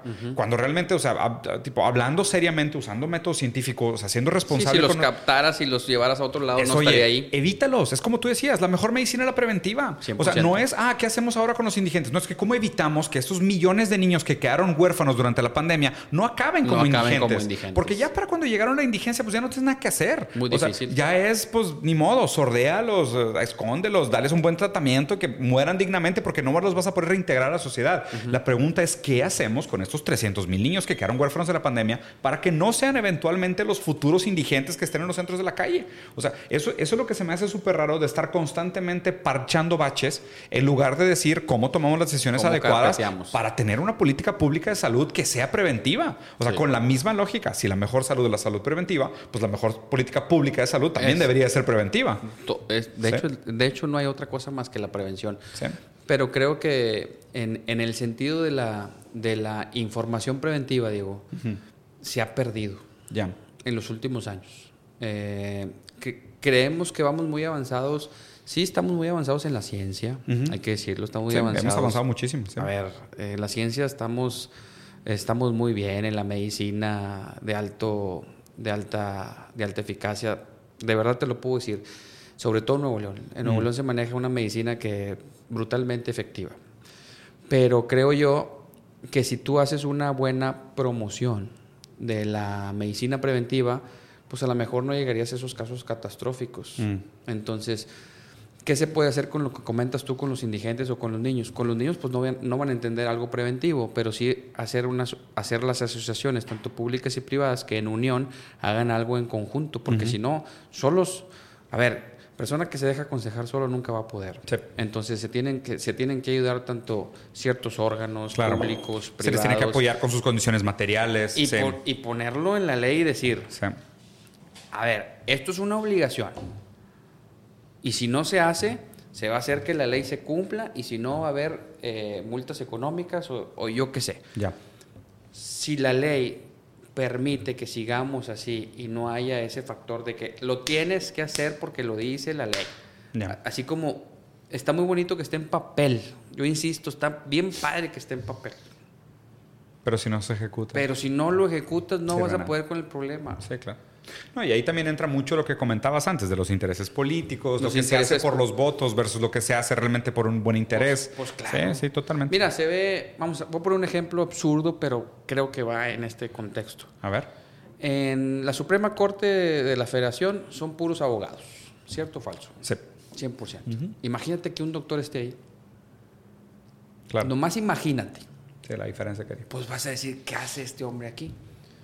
Bueno, si tú me preguntas a nivel federal, hay tres posiciones muy importantes de salud. ¿Cómo es posible que las ocupe un ingeniero o un contador? Sí, claro. Ya me se insiste. Dices tú, si yo quiero que la política pública tenga un interés en las capacidades diferentes. Realmente en la salud pública. Tengo que poner al que está realmente preparado en esta institución para que tenga la visión de un mejor apego a la institución. No, Porque él no va a ver el problema. Sí, y, de hecho, ese, y, ¿Sí estás de acuerdo en eso? Completamente con el comentario. Entonces yo lo veo y digo, entonces, entonces yo quiero ser ministro. Sí.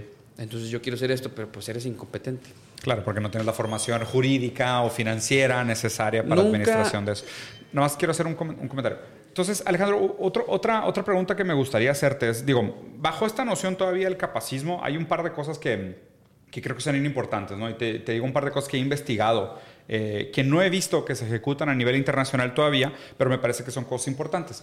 Como que por ejemplo, estamos avanzados en el tema de las discapacidades físicas en algunos frentes, ¿no? Creo que fue un tema que es más común, llevamos más tiempo hablando de ellos. Justo estaba investigando como, por ejemplo, las Olimpiadas Paralímpicas empezaron como las Olimpiadas en sillas de rueda para toda la gente que perdió miembros después de la Segunda Guerra Mundial. Solo miembros. Entonces, exactamente, era de que, oye, pues te faltaba un brazo, una pierna, pues había una Olimpiada para ti, ¿no? Pero de alguna manera fue creada casi como una manera de darle dignidad y significado a la vida de tanta gente que había sacrificado su cuerpo durante la Segunda Guerra Mundial. Selectivo, porque había otro tipo de... Exacto, entonces me parece que es una lógica selectiva en el sentido de, bueno, pues le dimos más prioridad a, las capacidades físicas diferentes, sordera, ceguera, eh, mudismo, Amputación. amputaciones y demás, pero la neurodiversidad, o sea, este pensamiento de decir no todo el mundo tiene las mismas capacidades neurológicas o no todo el mundo tiene las mismas capacidades intelectuales, mentales, emocionales, es como la nueva tendencia que se está visibilizando. Porque de nuevo, es algo que existe desde hace muchísimo tiempo, pero no está tipificado, no estaba visibilizado, no había una manera de encuadrarlo en lo social. ¿no? Mi, mi tesis es que lo que deberíamos de hacer es cada vez más incluir bajo la misma discusión con la que se habla de eh, capacidades diferentes físicas, las capacidades diferentes mentales. ¿Sí? Y no sé cuál sea tu, tu experiencia con el tema. Mi experiencia es que mm, sí, se tiene que sí se tiene que ver como tú lo comentas, Sí. a la par. Se, se tiene que ver a la par, pero creo yo que hay un mundo muy diverso y que hasta en las capacidades diferentes Mm. Ah, sí, hay blanco, grises, ¿no? hay estereotipos Sí. y hay catalogamientos. Sí. Entonces, creo yo que eso es muy duro de erradicar, de pegar en el frente. Este, falta mucha concientización en que el mundo es tan diverso que solos no vamos a poderlo lograr. O sea, no, no, no, no- hay manera. Entonces, es un punto de vista muy personal, pero es, es muy difícil el encauzarlo, creo yo. Sí. No, no, no es tan fácil. En tu tema, a lo mejor por lo que comentas, por tus antecedentes y por lo que vives el día a día, te has metido más en eso, pero es un tema muy diverso que hasta en, en ese tipo de síndromes o padecimientos o discapacidades o amputaciones o en esas cosas, este, hay una selección. Tan es así que existen selecciones para que eres apto para esto, eres apto para lo otro, pero también estoy consciente que si a toda la gente, eh, aunque se escuche mal el término, la involucras con toda la sociedad y haces el mismo cauce que todo sea, que todo sea uno, vas a descubrir aptitudes diferentes hasta el que llamas con capacidades diferentes y va a ser mejor su funcionamiento. Ahí te va. El, el contraargumento a tu punto, y, y entiendo dónde viene la lógica, no estoy, no estoy fundamentalmente, fundamentalmente en desacuerdo, es que no existe, para mí, a mi entender, ¿ok? Porque yo soy antihumanista. A mi entender no existe tal cosa como un hombre universal. O sea, no existe tal cosa como un ser humano funcional. O sea, es como, como yo soy en contra de la definición de un ser humano funcional, para mí inclusive cualquier grupo o distinción de es que este es diferente por A, B, C y D, para mí ya se me hace un sesgo equivocado. ¿Por qué? Porque siempre es el hombre universal al que le da lugar a los subalternos. O sea, tiene que haber, Bueno, un, siempre tiene que haber un juez. Pues siempre hay un juez. Ese es mi Y punto. que reparte. Yo soy en contra del juez. ¿Por qué? Porque inclusive me parece difícil de justificar eh, cuál es el objetivo del progreso. O sea, para mí es prácticamente imposible determinar que una vida es más importante que otra. No son, todos Y- son iguales. Exacto. Entonces, si todas las vidas son igualmente importantes, pues realmente pues no hay por qué hacer tantas distinciones. No. ¿Me explico? O sea, yo entiendo que jurídicamente y por puro tema de nomenclatura es más fácil, eh, como tú decías, ¿no? Es que, oye, no, no puedes meter a todos los que tengan capacidades diferentes en un bulk de estas personas tienen capacidades diferentes. Pues que justo, todos tenemos capacidades diferentes. Tú y yo. Todos. eh, Yo todos. no sé lo que tú tienes. Exacto. yo sé- Todos. Entonces, para mí, la, la verdadera intención de superar el capacismo es entender que el, aún el hombre universal que se reserva el derecho de decirle a los otros que tienen capacidades diferentes está equivocado. Porque por eso me gusta Es el término ahorita, capacidades diferentes. es que ahorita el ser humano Sí. eh, se enfoca en lo que le sirve. Claro, es, es una lógica utilitarista. Y eso, exacto. Yo estoy- y, yo- es donde, sí, sí, sí. y es donde dice, me sirve, lo dejo. Claro, No me sirve, lo llamo de otra manera y lo, y lo, y lo- y lo muevo. Por eso- por eso siempre hablo de economía. Por eso estamos Sí. mal. Por eso siempre hablo de economía. No sé si se diga mal o equivocado, pero No, estamos pero equivocados. sí, concuerdo contigo que estamos en la lógica equivocada. Persona que no lo vea que está mal es un utilitarista. y, y ahí te va. Mafufo. Y ahí está mi preocupación con todo esto. La automatización. Bueno, nos va a ser inútiles a todos. A. Desgraciadamente. Nos va a hacer a todos. De hecho, si tú lo ves eh, y lo viste eh, cuando se fundó Amazon y Facebook, a ver, a ver, se- a ver yo, te, yo, yo te voy a decir ahorita quién hizo que tronara Lowe's. Amazon. Claro, claro, 100%. Y, y, va Y por- muchas otras y empresas vamos también. por- y va por otras, y va por otras, y va por Sears, y, Y, va por y no sé qué. invierte, y ¿Por qué? invierte cientos de millones de dólares al año para dejarnos a todos sin empleo. Bueno, y te estás volviendo, ya no vas a un, ya no vas a, no sé, Palacio o esas cosas. Ya tienes toda la computadora Claro. y a medio, si no lo regresas y te da E-commerce, sí. Entonces, pues a lo mejor tú y yo no lo vamos a ver por nuestra edad. a Nuestros hijos vamos- sí. Pero, Sí. pero, pero sí se viene algo crítico que se viene en la sociedad que nos va a, que nos va a hacer a todos Discapacitados. nos va, nos va a ser discapacitados y no esenciales. Sí, desgraciadamente. Entonces, justo por ahí es donde va mi, mi reflexión. O sea, hoy en día, y otro dato que se me hace impresionante, 10% de la población del mundo pasa por algún tipo de discapacidad durante su vida. ¿no? Esa es la estadística global. 86% de ese 10% está en el sur global. Pues es alto. La gran mayoría de las personas que tienen capacidades diferentes están en el sur global. Bueno, en México se, se, se determina por su población que tenemos de 7 a 8 millones. Claro que es del, del, total. Estás hablando de 127 millones. Pues ahí va. Un poco menos del 6%. Un poco menos del 6%. Entonces, si el 10 es el total de todo el mundo y el 86% está acá abajo, o sea, entre China e India hay una cantidad. No, con esos tiene. Enorme de personas con, con, capacidades diferentes, ¿no? Y de hecho es bien interesante porque en China e India, o sea, los grupos que son como los sindicatos o, los, los, las, organizaciones eh, sociales eh, públicas que, que protegen los derechos de las personas que tienen capacidades diferentes han ganado mucha fuerza últimamente.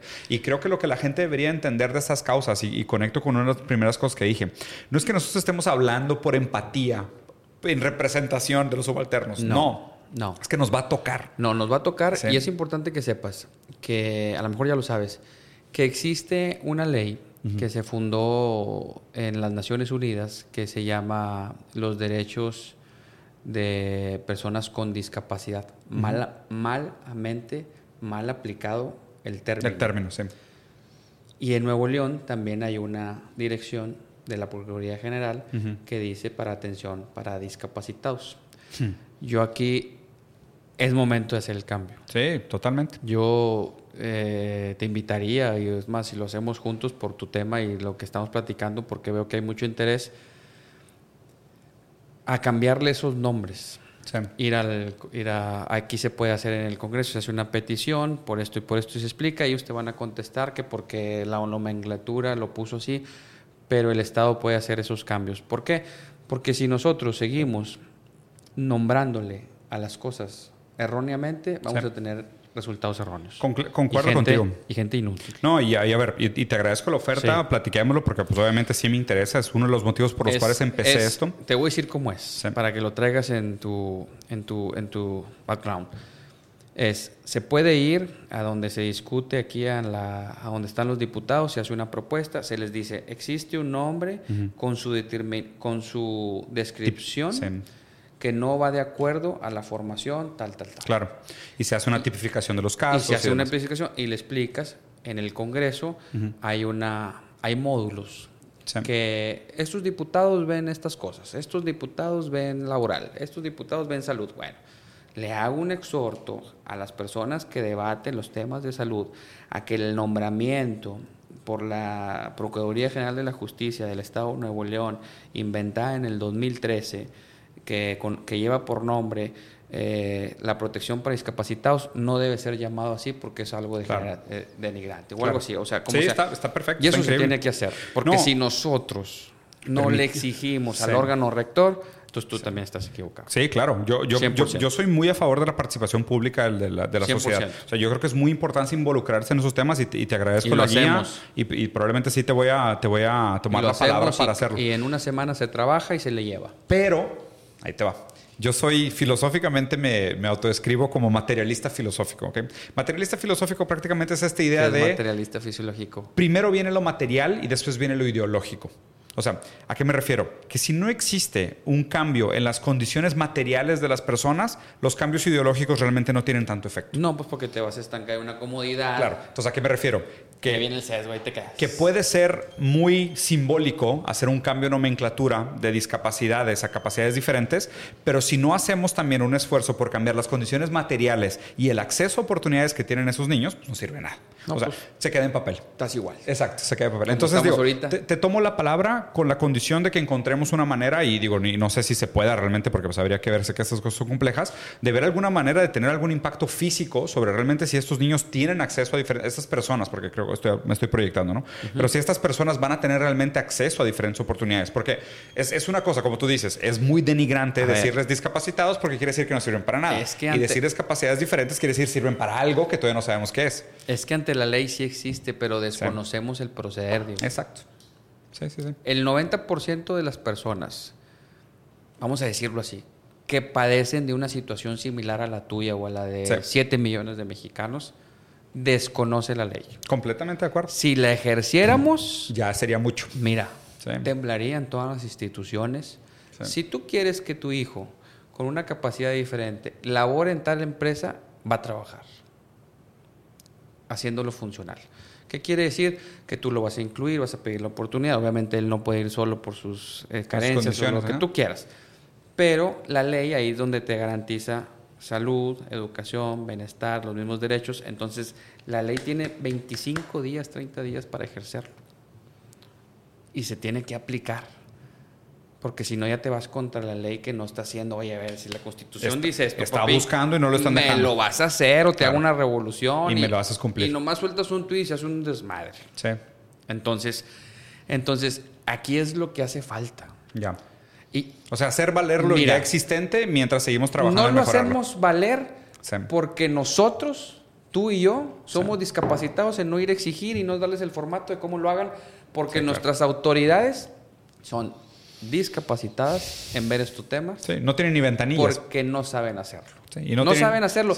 Discuten no me quiero meter al tema, pero discuten cosas que no son relevantes. Versus hacer este tipo de cosas. Porque los estimo mucho a la gente política y me llevo bien con ellos y, estoy con ellos todo. Pero a veces ves cosas que dices tú, ¿cómo estás discutiendo esto si hay esta problemática? Sí, claro. ¿Por qué? ¿Por qué discuten eso? Porque desconocen tu tema, mi tema, y uno, me incluyo, es, es deficiente en ir a decirles, oye, veas este proyecto. Claro. Me incluyo. Sí, busco una manera real, ¿no? Sí. No, a mí me parece muy interesante, por ejemplo, un par de cosas que creo que, que, que, porque, o sea, para mí siempre es eso, ¿no? O sea, quedarse solo en lo ideológico realmente es muy estético, o sea, como que puede sonar muy bonito, pero no repercute. Pero un par de cosas, y, digo, me gustaría comentártelas así abiertamente, ¿no? O sea, me parece que primero, o sea, sí es verdad que hay una cantidad enorme de trabajo no remunerado que se hace no solo, principalmente por parte de las mujeres en México, pero sobre todo por la comunidad de los cuidadores. No, hay, hay una frase que me encanta, que, es, pues, que es una frase que me cambió la vida en este tema de, de, tener hijos con, con, capacidades diferentes, que es de un filósofo español que se llama Javier de Romagnac, que tiene un libro precioso sobre el tema de capacismo, se los recomiendo. Falleció, pero es una persona que brillante realmente. Y escribió la frase que decía, aquellos que se dejan cuidar dotan de sentido a sus cuidadores. Entonces, y es una frase preciosa. pues es, todo, es la educación, es tu formación. Pero fíjate que lo, bonito de esta frase es pensar como, es que tal vez inclusive un niño que tenga parálisis cerebral, que no tenga ni siquiera uso de conciencia, que no tenga algo así como una meta en la vida, porque pues digo, sus funciones son las de supervivencia en su sentido más mínimo de la palabra, a lo mejor inclusive en este apoyo de máquinas y demás, pero ese niño, a lo mejor es el sentido de la vida de sus papás y el hecho de que él sea el que necesite el cuidado de sus papás, dote de sentido a los papás. 100%. Entonces, esto es lo interesante de vivir en sociedad. Cuidarnos los unos a los otros es dotarnos de sentido. La dignidad nunca la encontramos nosotros mismos. La, dignidad siempre la encontramos en los otros. Entonces, en ese sentido, aún aquellos que nosotros juzgamos diferentes o discapaces, dotan de sentido a aquellos que los cuidan. Entonces, su papel dentro de la sociedad, yo por eso batallo tanto en, no incluirlos en la universalidad. cosas increíbles que ni te imaginas. Por ellos, claro. Y, sacan. Y ayudas a diez Sacan lo mejor y lo peor de ti, pero pues te dotan de sentido. O sea, en, ese, en, en, esa idea de que te doten de sentido, me parece que mucho que lo que tenemos que resignificar es realmente la importancia de esta fibra social. O sea, porque la fibra social se constituye en formación reactiva con la dignidad que encontramos colaborando con los demás. Y mientras más podamos ayudar a los otros a encontrar una vida digna, más vamos a tener nosotros una vida digna. ¿no? Pero pues para, que, para que se dé ese contexto me parece que es importante lo, lo que te quiero comentar. Dos cosas. Primero, el trabajo no remunerado a las cuidadoras que me parece que, y de hecho, o sea, interesante, ¿no? Porque pues ahora estuvo el tema de que, oye, pues si mi esposa me apoya, cobro o no cobro por lo que mi esposa me apoyó, oye, pues qué raro, ¿no? Pues entonces hablemos de todas las mujeres que apoyan a sus maridos para que puedan cumplir sus funciones y no son remuneradas. Y no son remuneradas. O todas aquellas madres o los padres que cuidan a sus hijos o se tienen que quedar en casa y no son remunerados por su trabajo. Hacen una función social. Hacen una función social y muchas de las veces las parejas tienen que dejar un trabajo. Exactamente. Para cuidarlos. Ahí es donde, Ahí es donde entraría muy bien el gobierno. Justamente. Si, quisieran hacer bien las cosas, es. A ver, si ella me demostró que está en esta situación vulnerable. Claro. Y me lo demuestras con. Con hechos. Con hechos, su expediente. Sí. Automáticamente tiene que haber una remuneración mensual No lo existe por la incapacidad y la discapacidad. Sí, de demostrar esa, de esa- demostrar ese vínculo. que los políticos Ah, pueden bueno. hacer esas cosas. Eso, eso sí lo que eso, eso sí, eso sí le entro hasta donde me digas, porque eso, Eso sí me es. parece importante. O sea, es. buscar. ¿Por qué? Porque estos son cambios materiales, ¿sabes? O sea, lo de cambiar la nomenclatura de la ley, encantado, hagámoslo. Cambiamos el nombre de discapacitados a, capa- a capacidades diferentes, encantado. Pero Y sí ¿qué va- jala, ¿eh? Sí lo van a hacer. No, no, no, y hagámoslo. Si no, Me la sociedad se los come. me encantaría. Se los Y- come. Pero el segundo, buscar la remuneración de todos estos trabajos de las cuidadoras no remuneradas y te voy a decir otro. Cuando se empezó a platicar de este tema de los cajones para discapacidades físicas, se hablaba de un porcentaje de cuántas personas con discapacidades físicas había por cada centena de personas para buscar, obviamente, proporciones parecidas, ¿no? Sí, para ponerlos abajo. Exacto. ¿Y por qué no existe un cajón para personas con, para personas con neurodiversidad? Porque no representa ante la sociedad esa incapacidad. Ya lo representa. Ya lo representa. Ya Sí, lo representa no, en números. no, en hoy, números, en hoy números, en día ya en- lo representa en, números y, en- y en dificultades también, ¿eh? No, ya lo, ya lo representa en números, pero ante la información. Claro, es la visibilidad. Exacto. Exactamente. Se está ciego. Exactamente. Está ciego, ¿eh? Yo por eso creo. Yo- es más, ahorita la gente no sabe lo que estás diciendo, tan ciego. Me, me queda claro, pero lo que me parece interesante es a lo mejor buscar ese camino y decir, oye, ¿por qué? Porque para mí es, es que de nuevo, la manera como se ayuda a esta gente es haciendo cambio en su mundo físico. O sea, 100%. si yo te, o sea, yo te puedo decir como si papá. tú los dotas, Sí, de, Mira. de, de posibilidades, si tú los de dotas herramientas. de posibilidades, de Ajá. herramientas. Mira, está como un papá. Sí, Tú tienes tres hijos, vamos supongamos yo. sí, Tú sabes las carencias de cada hijo, me supongo yo. sí, sé. claro. Todos los hijos les Son debes. diferentes. Sí, todos son diferentes, pero a todos les tienes que hacer saber Sí. que son hiperinteligentes. Sí. Se los tienes que hacer saber, aunque tú sepas que hay, aquí hay tema. Sí, claro. Especiales, queridos, lo que tú capaces. quieras. Lo que sí. tú quieras. Sí, pero los- a todos los tienes que hacer. Los todos los tienes que hacer super- que ellos crean que tú piensas que es el más inteligente. ¿Por qué? Porque lo estás dotando para lo que viene. Claro. Para que él tenga el argumento y decir, a ver, a mí en mi, mi Yo me bueno, que yo soy puedo, sí, chingón. yo puedo, Y ajá. que yo puedo y que yo lo voy a hacer. Sí. Aunque el papá, el que mejor te conoce es tu papá y tu mamá. Sí. Y él sabe el cambio, él sabe que tienes hiperactividad, lento aprendizaje y que mil cosas. Pero si uno dota de fuerza al que tú quieras, integrante de la familia, desde un inicio, lo estás preparando para lo que viene Sí. y va a ser bien bueno. Claro. Te claro, lo claro, firmo. claro. Eso tiene que venir de la mano con oportunidades reales. Con oportunidades, pero Sí. ahorita ves que lo veo. Sí. Y en mi casa no es el caso y se los puedo jurar. No, que no haga eso, Sí. que no lo otro. Lo estás haciendo incapaz Sí. de que vaya por un buen camino Totalmente. a lo que se va a expresar más adelante. Sí, totalmente. Que la vida real es muy cruel, Diego. No, no, me queda, me queda clarísimo. Y es O sea, muy dura. Yo lo único que quiero hacer es hacer ese acompañamiento. O sea, yo estoy de acuerdo en que hagamos cambios ideológicos, pero que vengan acompañados de cambios materiales. 100%. O sea, si, si- si acompañamos a la gente de, de un cambio de perspectiva, de discapacitados a capacidades diferentes, ya es eso que decías. Oye, no es que tú no puedas porque eres menos, es que tú puedes porque eres diferente. Claro. O sea, ese para mí es el primer cambio de perspectiva, ¿no? Que y, tiene hay que una, venir y hay una remuneración. aparte. Y se va a sentir Ándale, y ahora sí. fuerte. Oye, Oye, yo puedo. Mamá, Oye, te- me gané esto. ¿Tuviste Ah, que dejar de trabajar para cuidar a los hijos? Pues sí. es, es- Y es donde viene el. Ah, lo voy a Ahora hacer. sí. ¿Cómo no? Eh, Claro, Ándale, ahora sí. 100%. Y con una lanita en la bolsa es mucho. Mira, Todo. Mira, bajo la sea, pregunta, la pregunta esta, la gente plantea la Cuando yo- falsa Cuando paradoja. ganas tu primer dinero, te sientes. Sí, claro. Como que capaz. eres el mejor. Capaz. Te Sí. sientes digno, te sientes merecedor del fruto de tu trabajo. 100%. La gente plantea esta falsa paradoja de que qué es mejor, darles de comer o enseñarles a pescar. Es que nadie aprende a pescar si tiene hambre. Es mucho más fácil aprender a pescar si no tienes hambre. Si te estás muriendo de hambre, no aprendes Mm, bien. No, porque vas a andar. que- que- quién Sí, sabe que- que se llama no, mentalidad no. de escasez. Claro. Está, está ampliamente documentado en la comunidad psicológica. O sea, Ajá. si tienes desesperación, no aprendes. Si no quitamos la desesperación, la gente no va a aprender, no importa cuánto gastemos en educación. Entonces, por eso el acompañamiento de lo ideológico tiene que venir de lo material, porque si no, es un desperdicio de esfuerzo, ¿no? Entonces, digo, ahí, ahí es donde creo que se puede realmente hacer un, como un, un sandwich approach, o sea, de que, oye, pues hacemos el cambio ideológico, cambiamos la nomenclatura. Sí, para la apretada. Buscamos, ajá, pero al mismo tiempo, oye, pues te doy oportunidades. Por, Sí. por ejemplo, lo del cajón, ¿no?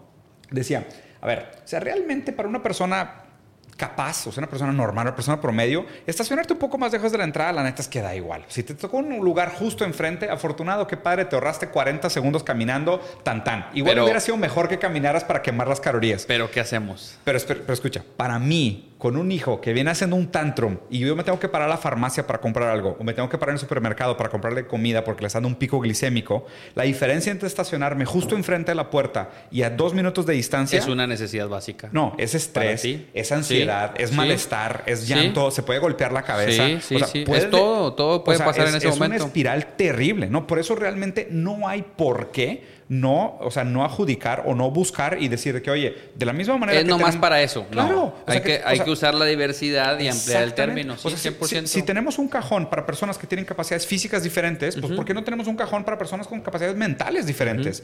Que eso, créeme que materialmente hablando, debería entrar todo en lo mismo. Bueno, pero con que dupliquemos el número de cajones. Ah, porque pues, si no, lo que estás diciendo pues es que es el doble de gente para el mismo espacio. Eh, y no lo vas a completar. Exactamente. Entonces digo, eh, o sea, si, es así. Es un tema que se debe tratar. Sí, si es así. Y que se debe discutir, claro. Si es así, encantado de inclusive de hacer todo el trabajo que se necesita de estudio. A que llegue a, ah, donde debe llegar. vamos a entrarle. Y que lo discutan. ¿Va? ¿Por qué? Porque, porque de ahí tenemos que partir. Si no, eh, este, todo esto que surge, yo es la primera vez que vengo a un podcast, así se llama, sí. que no tengo redes sociales más que Twitter no, te y esas cosas. Nada, Entonces, entonces soy de los de la idea firme que ya te lo comenté hace ratito que no por saber hablar del tema eh, se tiene o se basta del, conocimiento y el que se deja aconsejar solo cree que es todólogo tampoco creo que sea verdad. Tiene uno que alimentarse de todo. Mm. Pero dentro de estas pláticas tiene que salir algo productivo, si no, no vale la Acciones. Sí, sí, sí. Y te lo firmo. De acuerdo. Si de esto no se hace algo positivo, quiere decir que venimos a concientizar a la población y quién sabe si lleguemos a ellos, porque desgraciadamente no sabemos. No sabemos la determinación o cómo nos lo van a tomar.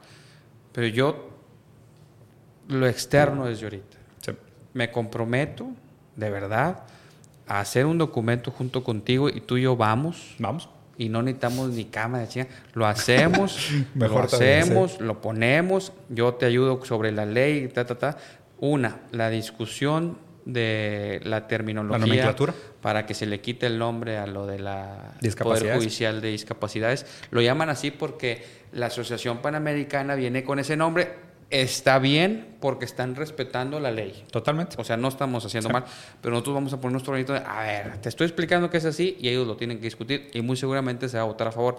Y lo segundo es la concientización de que todos los cajones con capacidades diferentes, que así se le tiene que llamar, entra en toda la nomenclatura y por ende se tienen que aplicar esto.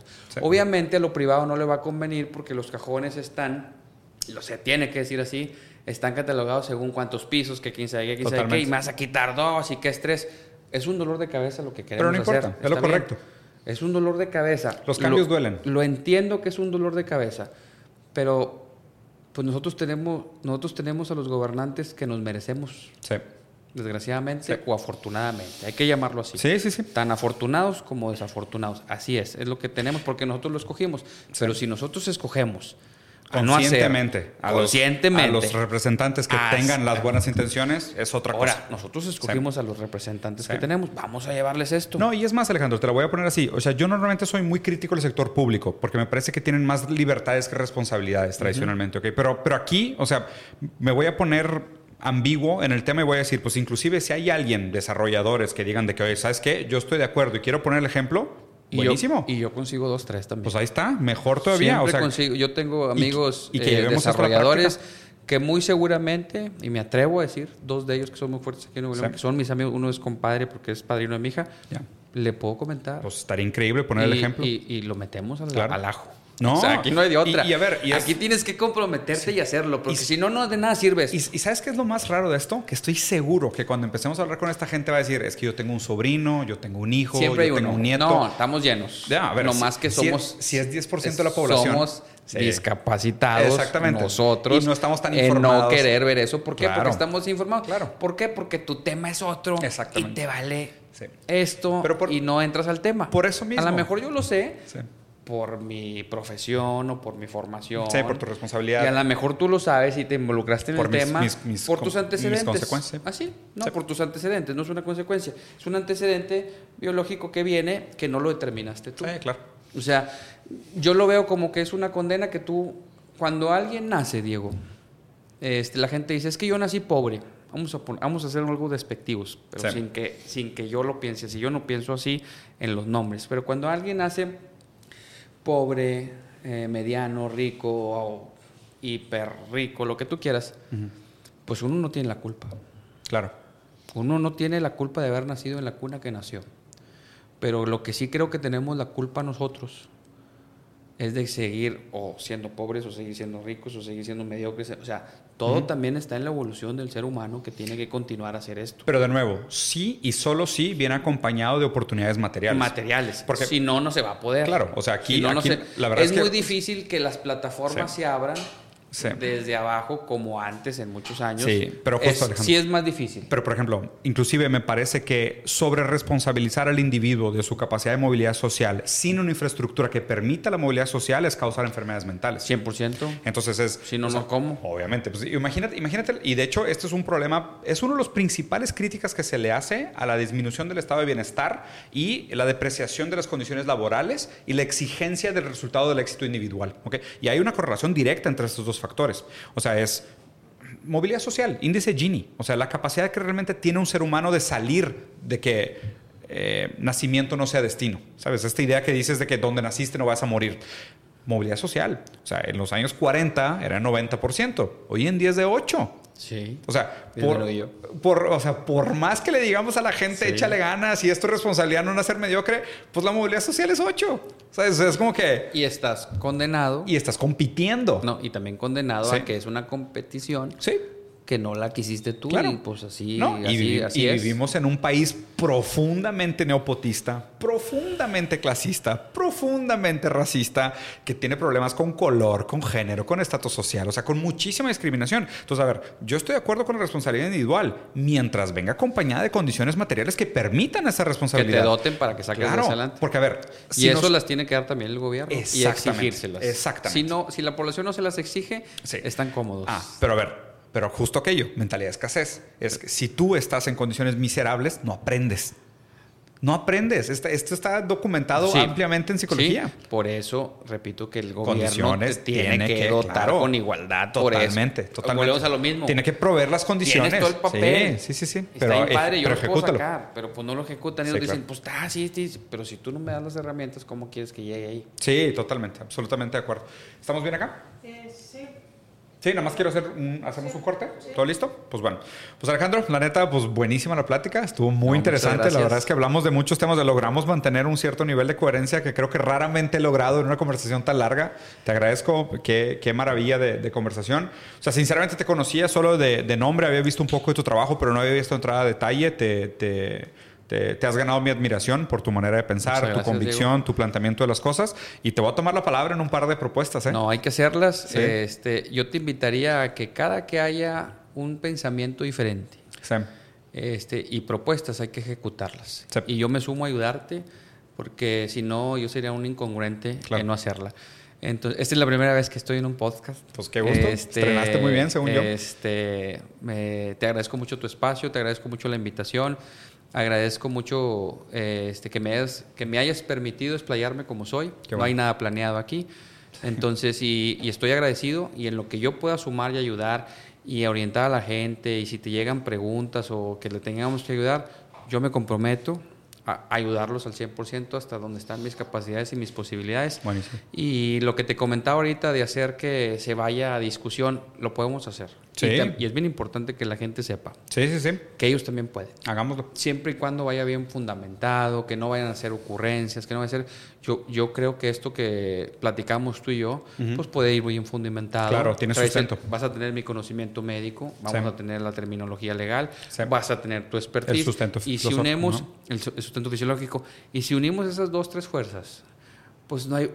Creo que yo que va tan fundamentado que se tiene que debatir como es. Sí, claro. Y que no estamos haciendo una trastada o una inventada o es que yo quiero que... No, no, no. A ver, estamos concientizando de un problema que hay, claro. que es un problema que poco a poco tenemos que quitar a que sea problema y a que no tenemos que llamarles con incapacidades diferentes, solamente como verlo como Joaquín o como un síndrome y tratarlos de igualdad a todos, tanto en políticas públicas como de síndromes o cómo se trató la pandemia, pero actuar como sociedad, como gobierno Si nos unimos, todo va a salir adelante al 100%. Yo te lo garantizo. Entonces cuentas con mi apoyo y admiración. Pues voy a ver tus podcasts.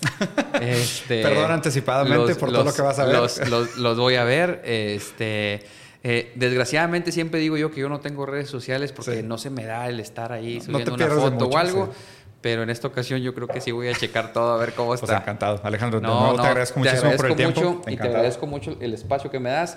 Y ojalá nos haya servido a los dos, tanto a ti como a mí, esta experiencia para compartir ideas y llegar a la población. Y si tienen algún problema, que ellos no duden en que nosotros estamos para ayudarlos. Vale, perfecto. 100%. Pues van a seguir escuchando sobre este tema. Aquí pueden estar al pendiente. No voy a dejar pasar esta. Saben que este tema me interesa bastante y te agradezco mucho. Muchas gracias a ustedes y gracias por escucharnos.